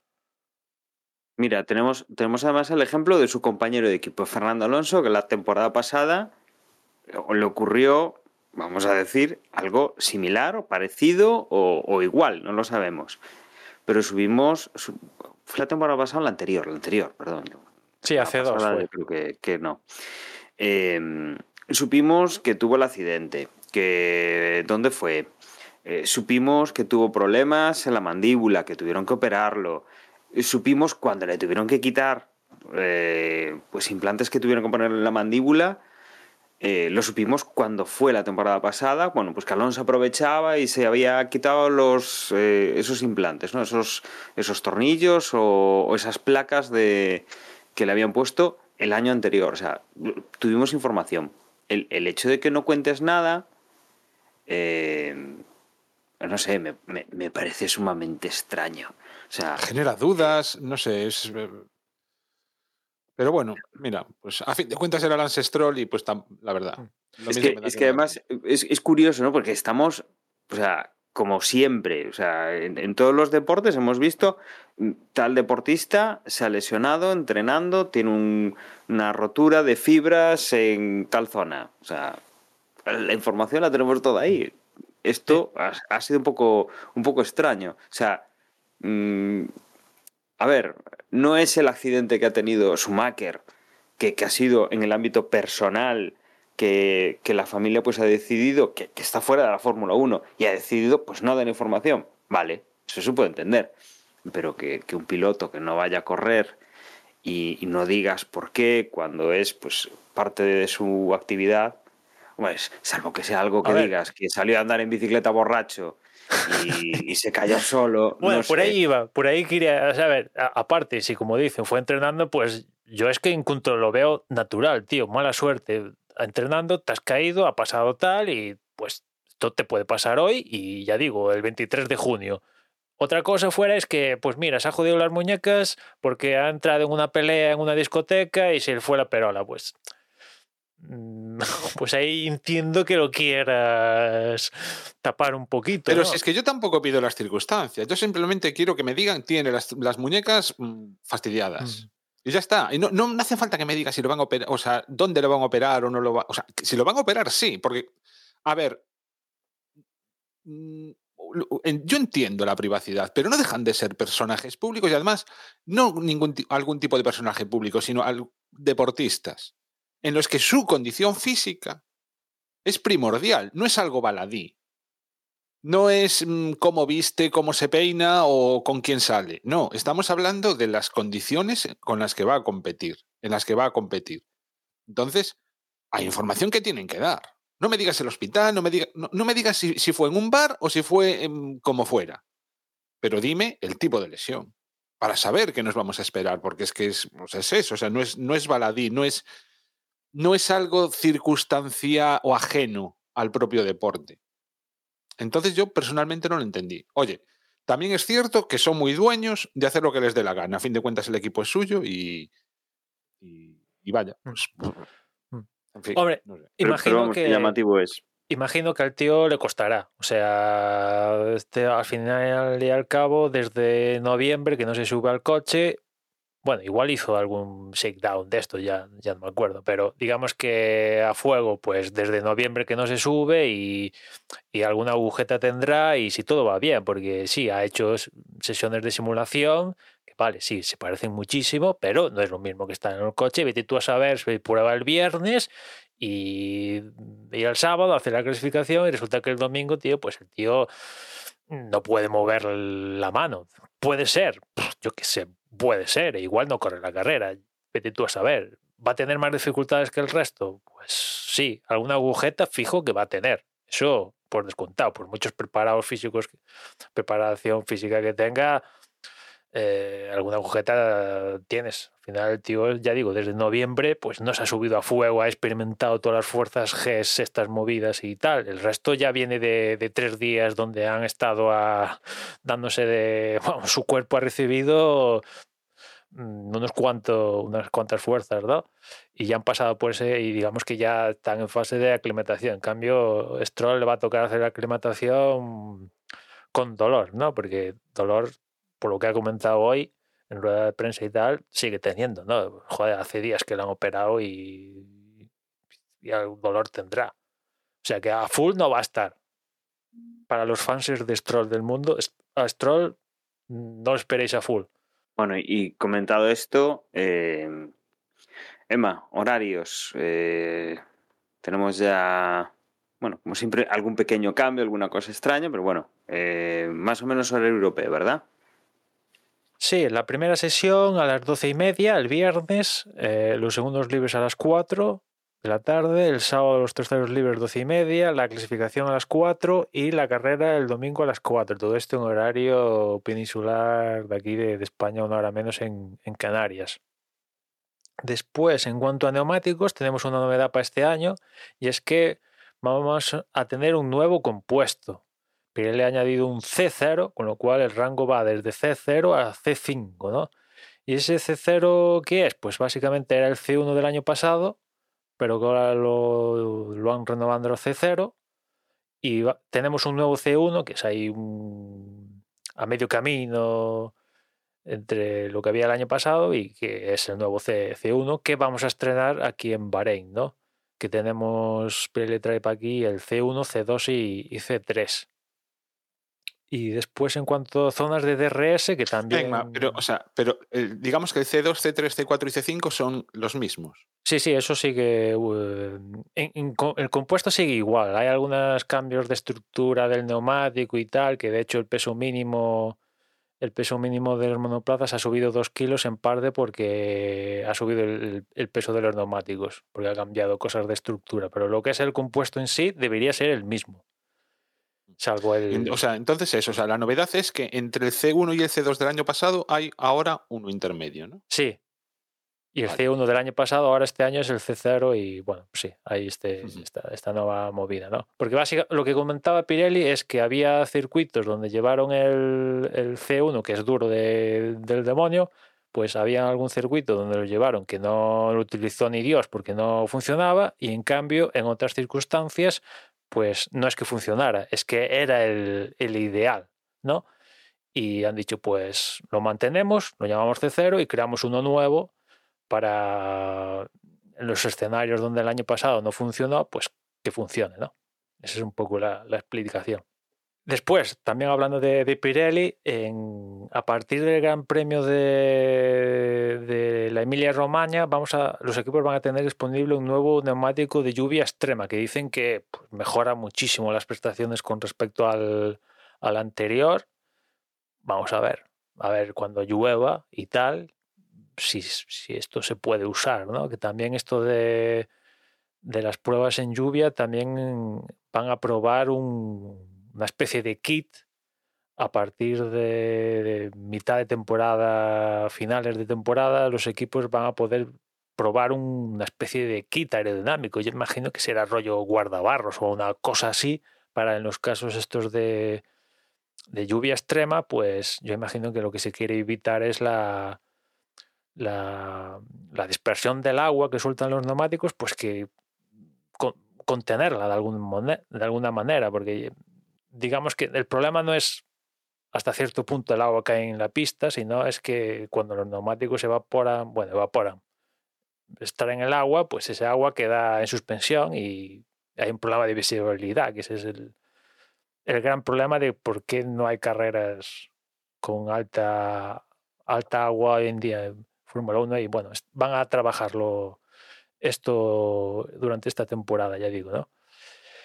Y después, zonas de DRS. También va a haber novedades en zonas de DRS esta temporada. En concreto, varias de estas primeras carreras que vamos a, tener este año se van a modificar las zonas de DRS, acortándolas o ampliándolas o volviendo, como por ejemplo en el caso de Melbourne, que es un- dentro de, de unas cuantas carreras, una zona extra, ¿no? Aquí en Bahrein han acortado la primera mm, zona de DRS, bueno, primera. Pues primera no es, pero digamos que la, por llamarla de una forma, la, la recta de meta, esa zona de DRS de la recta de meta para, para este año se acorta, es más pequeña la, la posibilidad de tener activo el, el DRS. Las zonas del resto del circuito que tenía Bahrein, que Bahrein tiene hasta tres zonas de DRS, pues esas dos, además de esta, igual, con sus puntos de detención individual, cada una de ellas, y, con las mismas distancias que la temporada pasada. El único cambio, ya digo, es la zona de DRS de la recta de meta, que este año se ha cortado unos cuantos metros la posibilidad de tener el DRS en funcionamiento. Bueno, y con esto vamos a dar el pistoletazo de salida para, como decía, ¿no? la temporada 2023, una nueva temporada, 23 carreras que tenemos por delante, prácticamente pues llegaremos desde este mes de marzo, desde este inicio de mes de marzo hasta finales de, del año, más o menos como, como ocurrió ya la temporada pasada, que estaremos finalizando el fin de semana del 24 al 26 de noviembre y que, que, bueno, esperemos que sea una temporada interesante con, con algo más de emoción en los últimos años y, bueno, no sé si vosotros tenéis así alguna alguna ilusión, algo que esperéis, alguna cosa que, que destaquéis de algún cambio para esta temporada que, os guste ver o, algún deseo incluso que queráis pedir con retraso los, a los Reyes Magos. Yo, hombre, más, más que lo que estuvimos comentando antes con, con respecto a las expectativas, pues, pues ahí están. Yo lo que tengo es curiosidad, sobre todo es mucha curiosidad por, no por saber quién va a ganar, estoy, tengo clarísimo quién, quién, va, quién va a ser el campeón al final. Pero sí me apetece, pues lo que comentábamos antes, ver, por ejemplo, qué ocurre con Alpine, eh, cómo va a estar la pelea entre Mercedes y Ferrari, eh, cuál va a ser el rendimiento de Russell con respecto a Hamilton. Es decir, tengo un montón de, de cositas ahí que, pues que se irán despejando, obviamente, con el tiempo. Entonces, sí, muchas incógnitas, eso sí. Ah, bueno, y sí, sí que hay una cosa que me hace especial ilusión. Y es que gracias a Dazón, gracias al buen hacer de Dazón, ahora tengo la, la, TV1 Pro, con lo cual las carreras creo que van a ser mucho más divertidas en el sentido de, de poder verlas eh, pues, con varias cámaras simultáneas a la vez, con los tiempos. Pues, es decir, que va. El setup, digamos, de visionado de las carreras va a ser mucho más divertido, ¿no? Bueno, y mm, Juan, tienes que contarnos lo de la porra, ¿no? No, no tenéis así ninguna ilusión que comentar. A lo que, bueno, es que la, la, porra en sí también es algo de ilusión. Vale, pues, Pues allá vamos, vamos a ver. Los más viejos del lugar, recordaréis que hace años desde Voxes tenía una porra, una porra con unas características eh, especiales que, que después explicaremos más o menos. Y se dejó de hacer básicamente porque había un problema, recordadme o corregidme en Maidani si meto la pata, o si digo alguna cosa que no es, pero final, o sea, lo que, lo que ocurría era que como te despistaras en un momento dado y una carrera, por lo que fuese, no pudieses hacer el pronóstico, prácticamente era imposible remontar. Con lo cual, digamos que la gente que empezaba era muchísima más que la que acababa al final de temporada. Con lo cual, dejaba de tener un poco ese, ese aliciente y digamos que la participación, además, según fueron pasando los años, y precisamente por esto, pues cada vez fue decayendo hasta que llegó un momento en el que dijimos, pues mira, no tiene mucho sentido continuar con ella.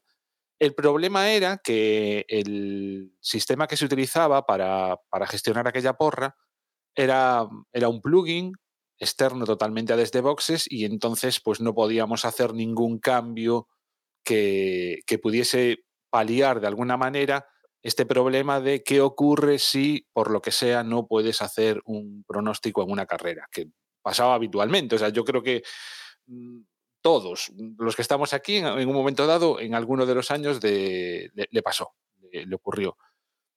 Y bueno, ¿cuál es la diferencia que con respecto a, a aquella situación? En que en esta ocasión va a ser una cosa mucho más eh, doméstica, en el sentido de que va a ser todo, bueno, que la hemos hecho básicamente en nosotros a base de formularios de Google y hojas de cálculo.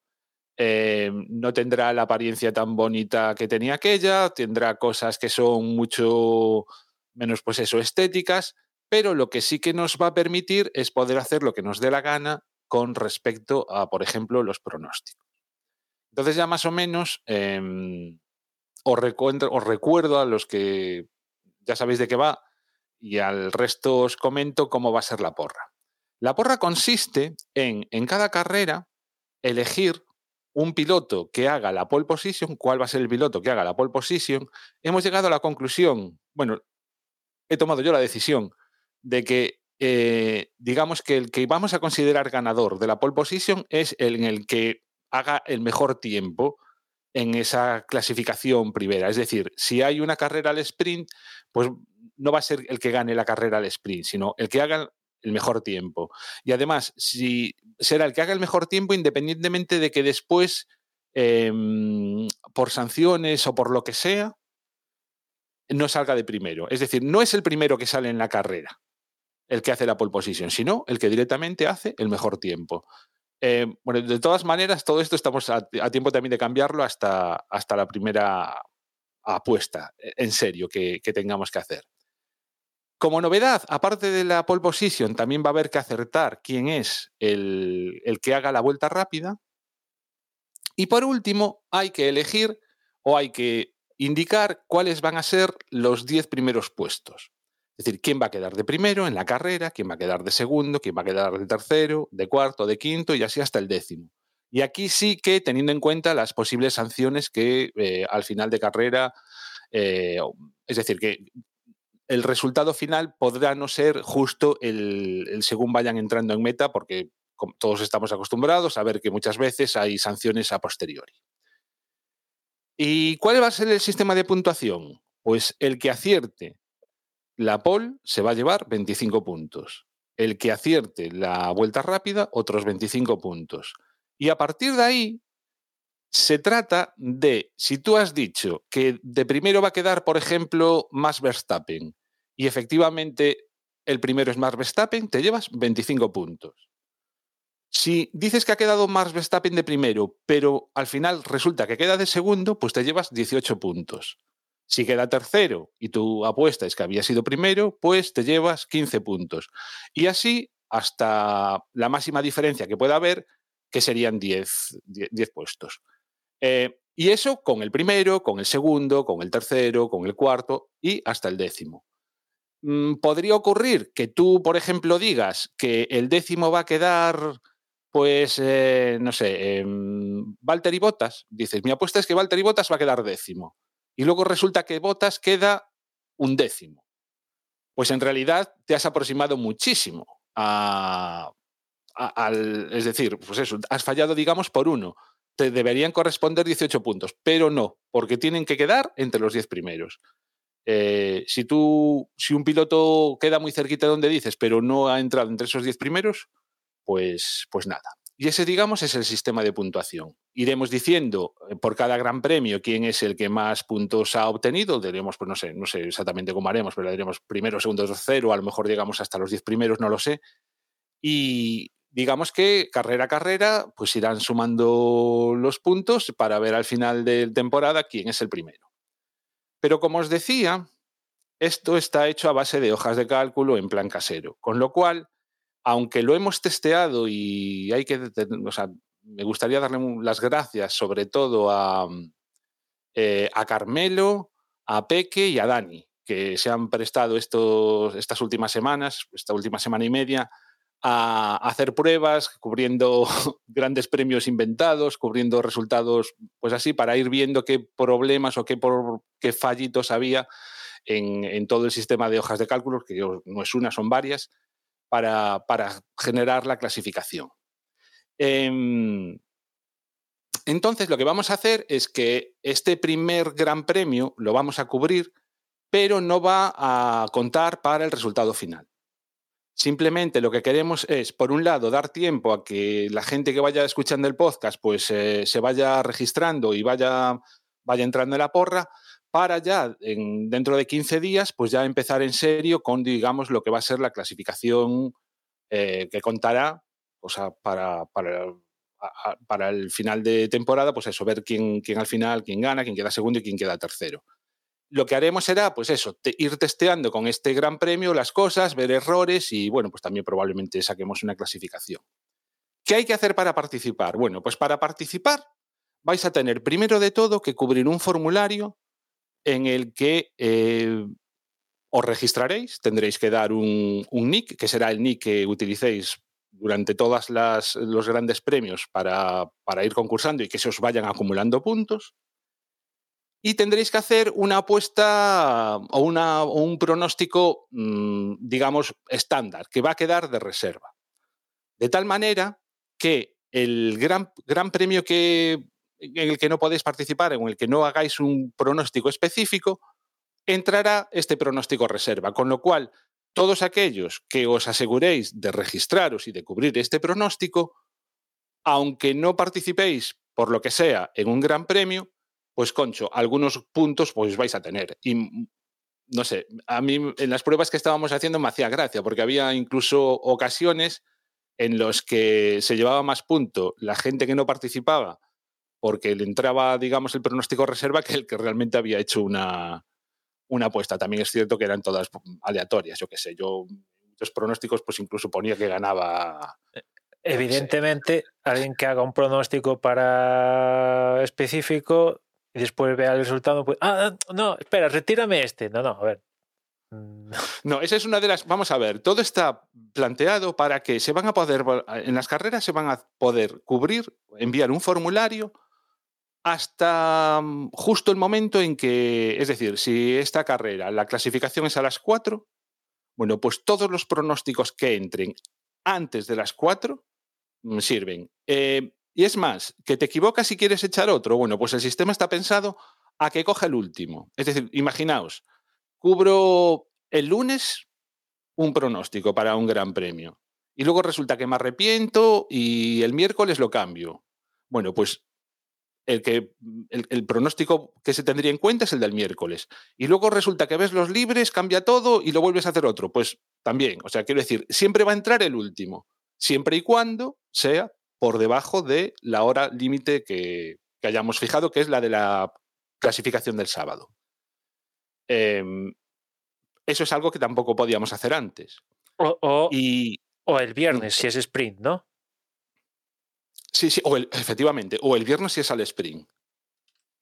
Porque, claro, recordad que cuando, es, cuando hay carrera al sprint, la, la, carrera al sprint es el sábado, pero la clasificación, lo que vamos a considerar la pole, es el viernes. Entonces, tenéis que tener cuidado. Yo me acuerdo antes, Enma, que muchos apurábamos y, la coña era las carreras que eran de madrugada a, que acabaran al, al, lapso que había entre los libres tres de aquella y la clasificación para hacer en ese momento la porra. Y entonces, ¿qué es lo que ocurría? Por ejemplo, de madrugada, como te quedases dormido, después del tal, pues ya había carreras que ya no, que ya no puntuabas. Entonces, lo interesante va a ser eso, registrarse a cubrir un pronóstico reserva y luego en cada carrera, pues, eh, pues ya hacer el, el específico, ¿no? En este, con este pronóstico reserva también se podrá cambiar a lo largo de la temporada, ¿no? El que, el que cubráis ahora, pues también lo mismo que podéis cambiar el, el pronóstico para una carrera en cualquier momento, también lo podréis hacer para, para, el pronóstico reserva. Es decir, podéis hacer hora uno, dentro de tres carreras cambiarlo por otro y, y, bueno, también conviene que este pronóstico reserva sea lo más aceitado al, al momento de puesta a punto de, de, cada escudería y también de cada piloto, ¿no?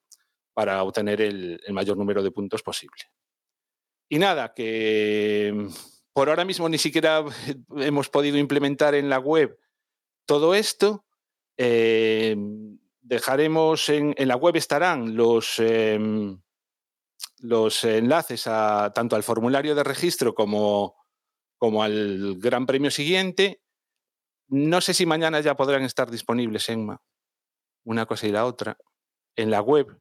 Sí, para Pero... al menos para esta primera carrera, como es así de pruebas y oficialmente el tinglao este no comienza hasta la siguiente carrera, pues sí, sí. Al menos un enlace va a estar, eso seguro. Eso, en las notas del bueno, programa. Y pasaremos también los enlaces por el grupo de Telegram. Efectivamente, sí. Es más, en, a la gente que participáis en el grupo de Telegram, vamos a ver, esto está contado así muy deprisa y corriendo y sin leer un guion. Con lo cual, seguro que os surgen dudas y seguro que entre todos pues también se nos ocurren formas de mejorarla.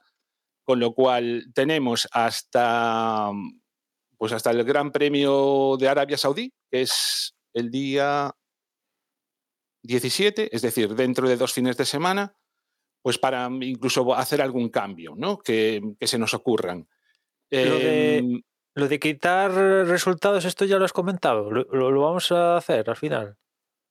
¿Cómo lo de quitar resultados? Lo de decir, pues mira, pues estos dos grandes premios que he tenido, me lo invento, 10 puntos. mm, O sea, tienes la opción Eso a quitar. también, o sea, a mí me parece bien, sobre todo porque mm, e-, era una de las opciones que estábamos barajando. Y es, imaginaos que podemos decir eh, los dos peores resultados de cada, de cada jugador, pues se descartan para la clasificación final.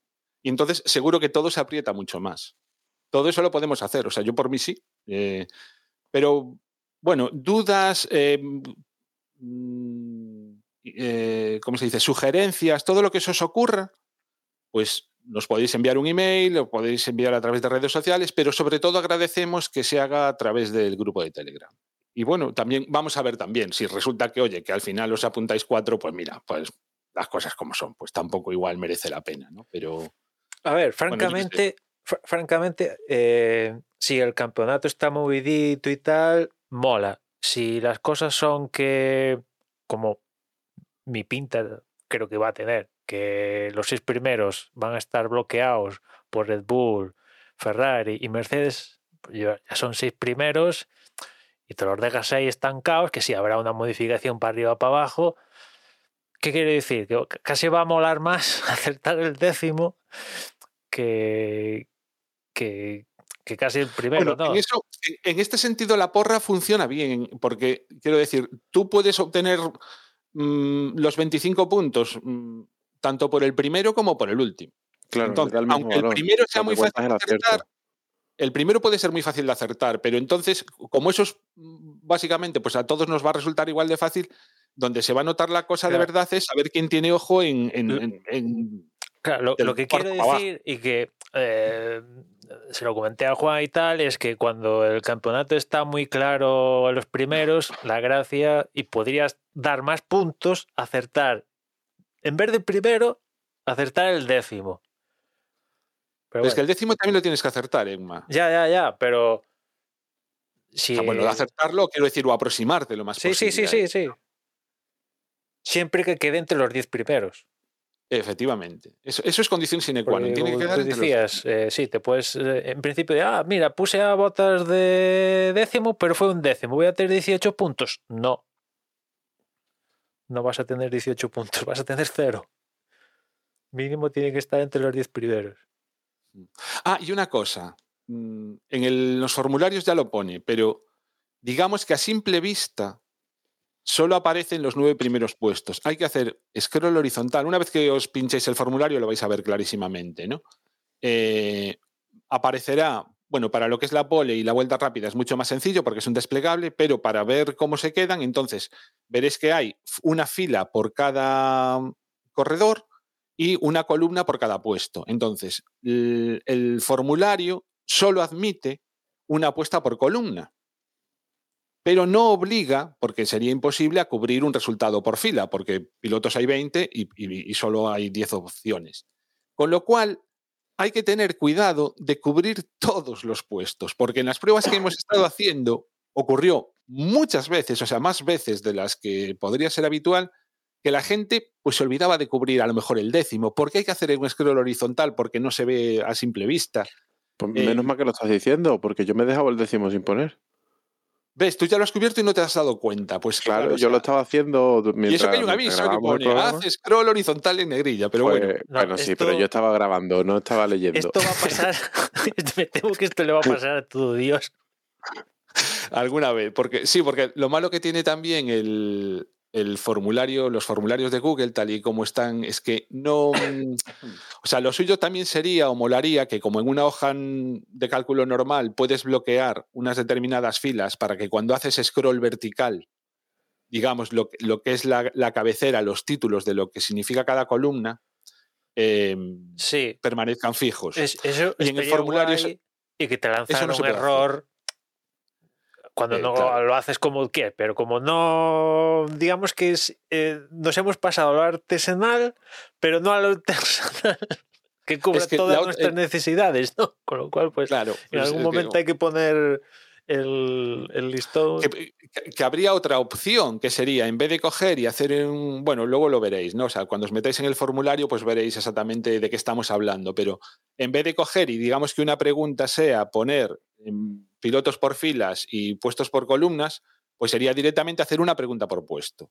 Y entonces que cada pregunta tuviese un desplegable.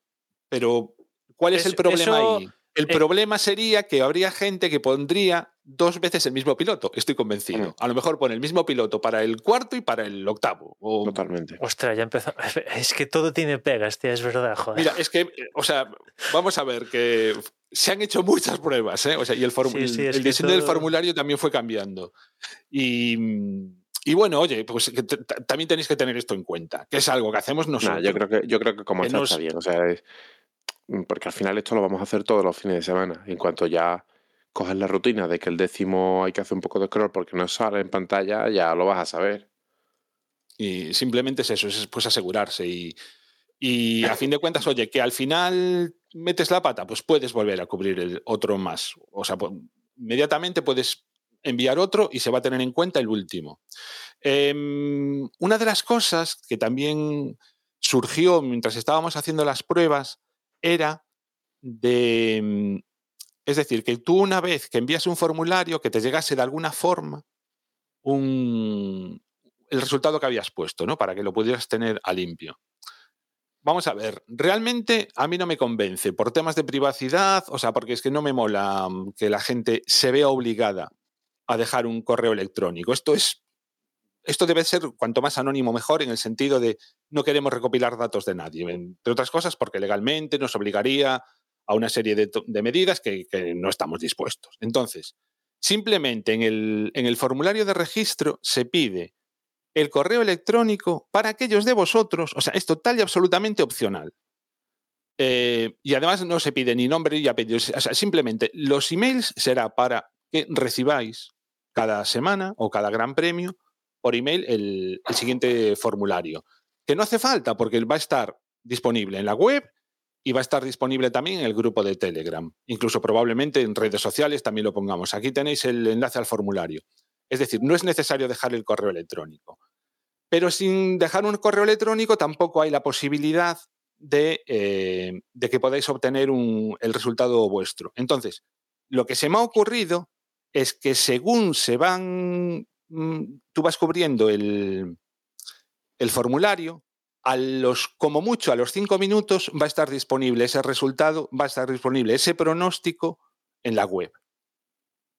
Con lo cual es simplemente coger, mm, cubres el formulario y probablemente ya de forma inmediata, pero si no como mucho en cinco minutos, porque es el tiempo que tarda mm, Google en actualizarse como máximo, eh, pues ya podrás, ver eso. O sea, en, la web va, a estar disponible un apartado que son los pronósticos para cada gran premio. Entonces, pues ahí verás el pronóstico que has hecho.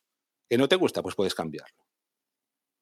O que resulta que, porque estoy convencido que ocurrirá, entras ahí, ves que tu pronóstico mm, se parece mucho poco de- o, o lo que sea al resto, te quieres diferenciar, pues lo cambio. O al revés, quiero parecerme más al del resto, pues lo, que bueno, a lo, mejor no es demasiada buena idea, ¿no? Que, sean públicos, pero en fin, es, la forma que tenemos. Y oye, que yo qué sé, cualquier sugerencia, cualquier, los magos de las hojas de cálculo, que seguro que muchos de vosotros controláis muchísimo más que, que lo que podamos saber nosotros.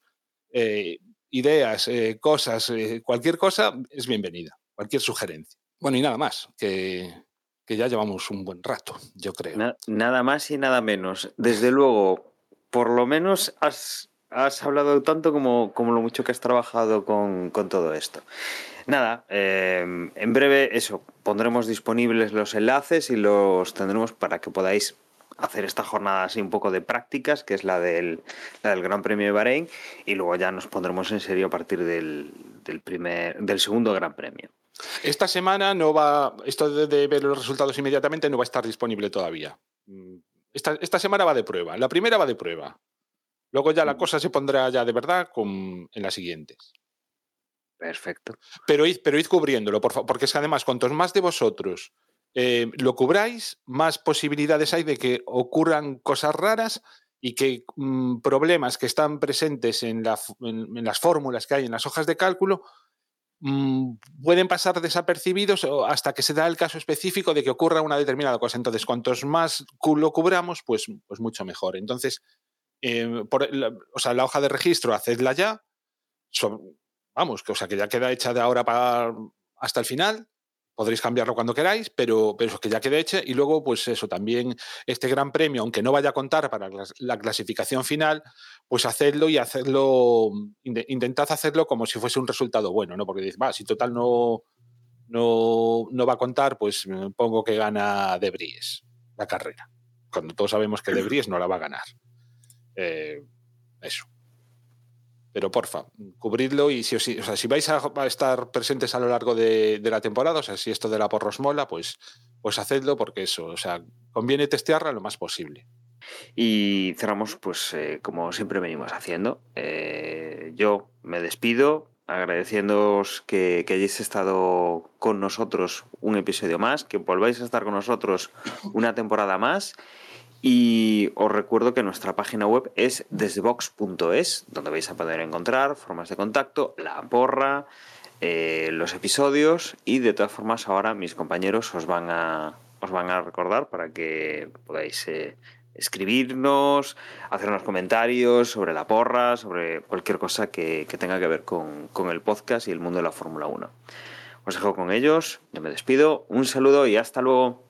Bueno, y también nos podéis encontrar en Twitter, si esto sigue funcionando y tal, arroba desde boxes, aunque también estamos en Mastodon, ¿por qué no? Vamos a probar arroba desde boxes, arroba, bueno, ¿cómo es esto de Mastodon? Ya no me acuerdo, sí, arroba desde boxes, arroba mastodon.socia, si alguien se anima, pues estamos por ahí.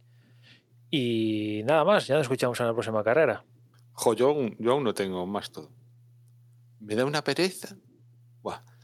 Eh, acabaré cayendo también, como todos. Nah, si nos queréis enviar un email, podéis hacerlo a desde boxespodcast.gmail.com y venga, que esto empieza apurándose ya este fin de semana. Bueno, hay un grupo en Telegram, t.m barra desde boxes, y ahí, además de de comentar la carrera y este inicio de temporada, vais a tener disponible, entre otros muchos sitios, los enlaces de la porra.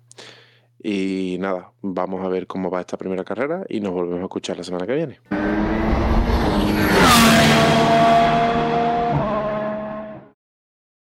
Dos horitas. Muy bien. Empezamos fuerte.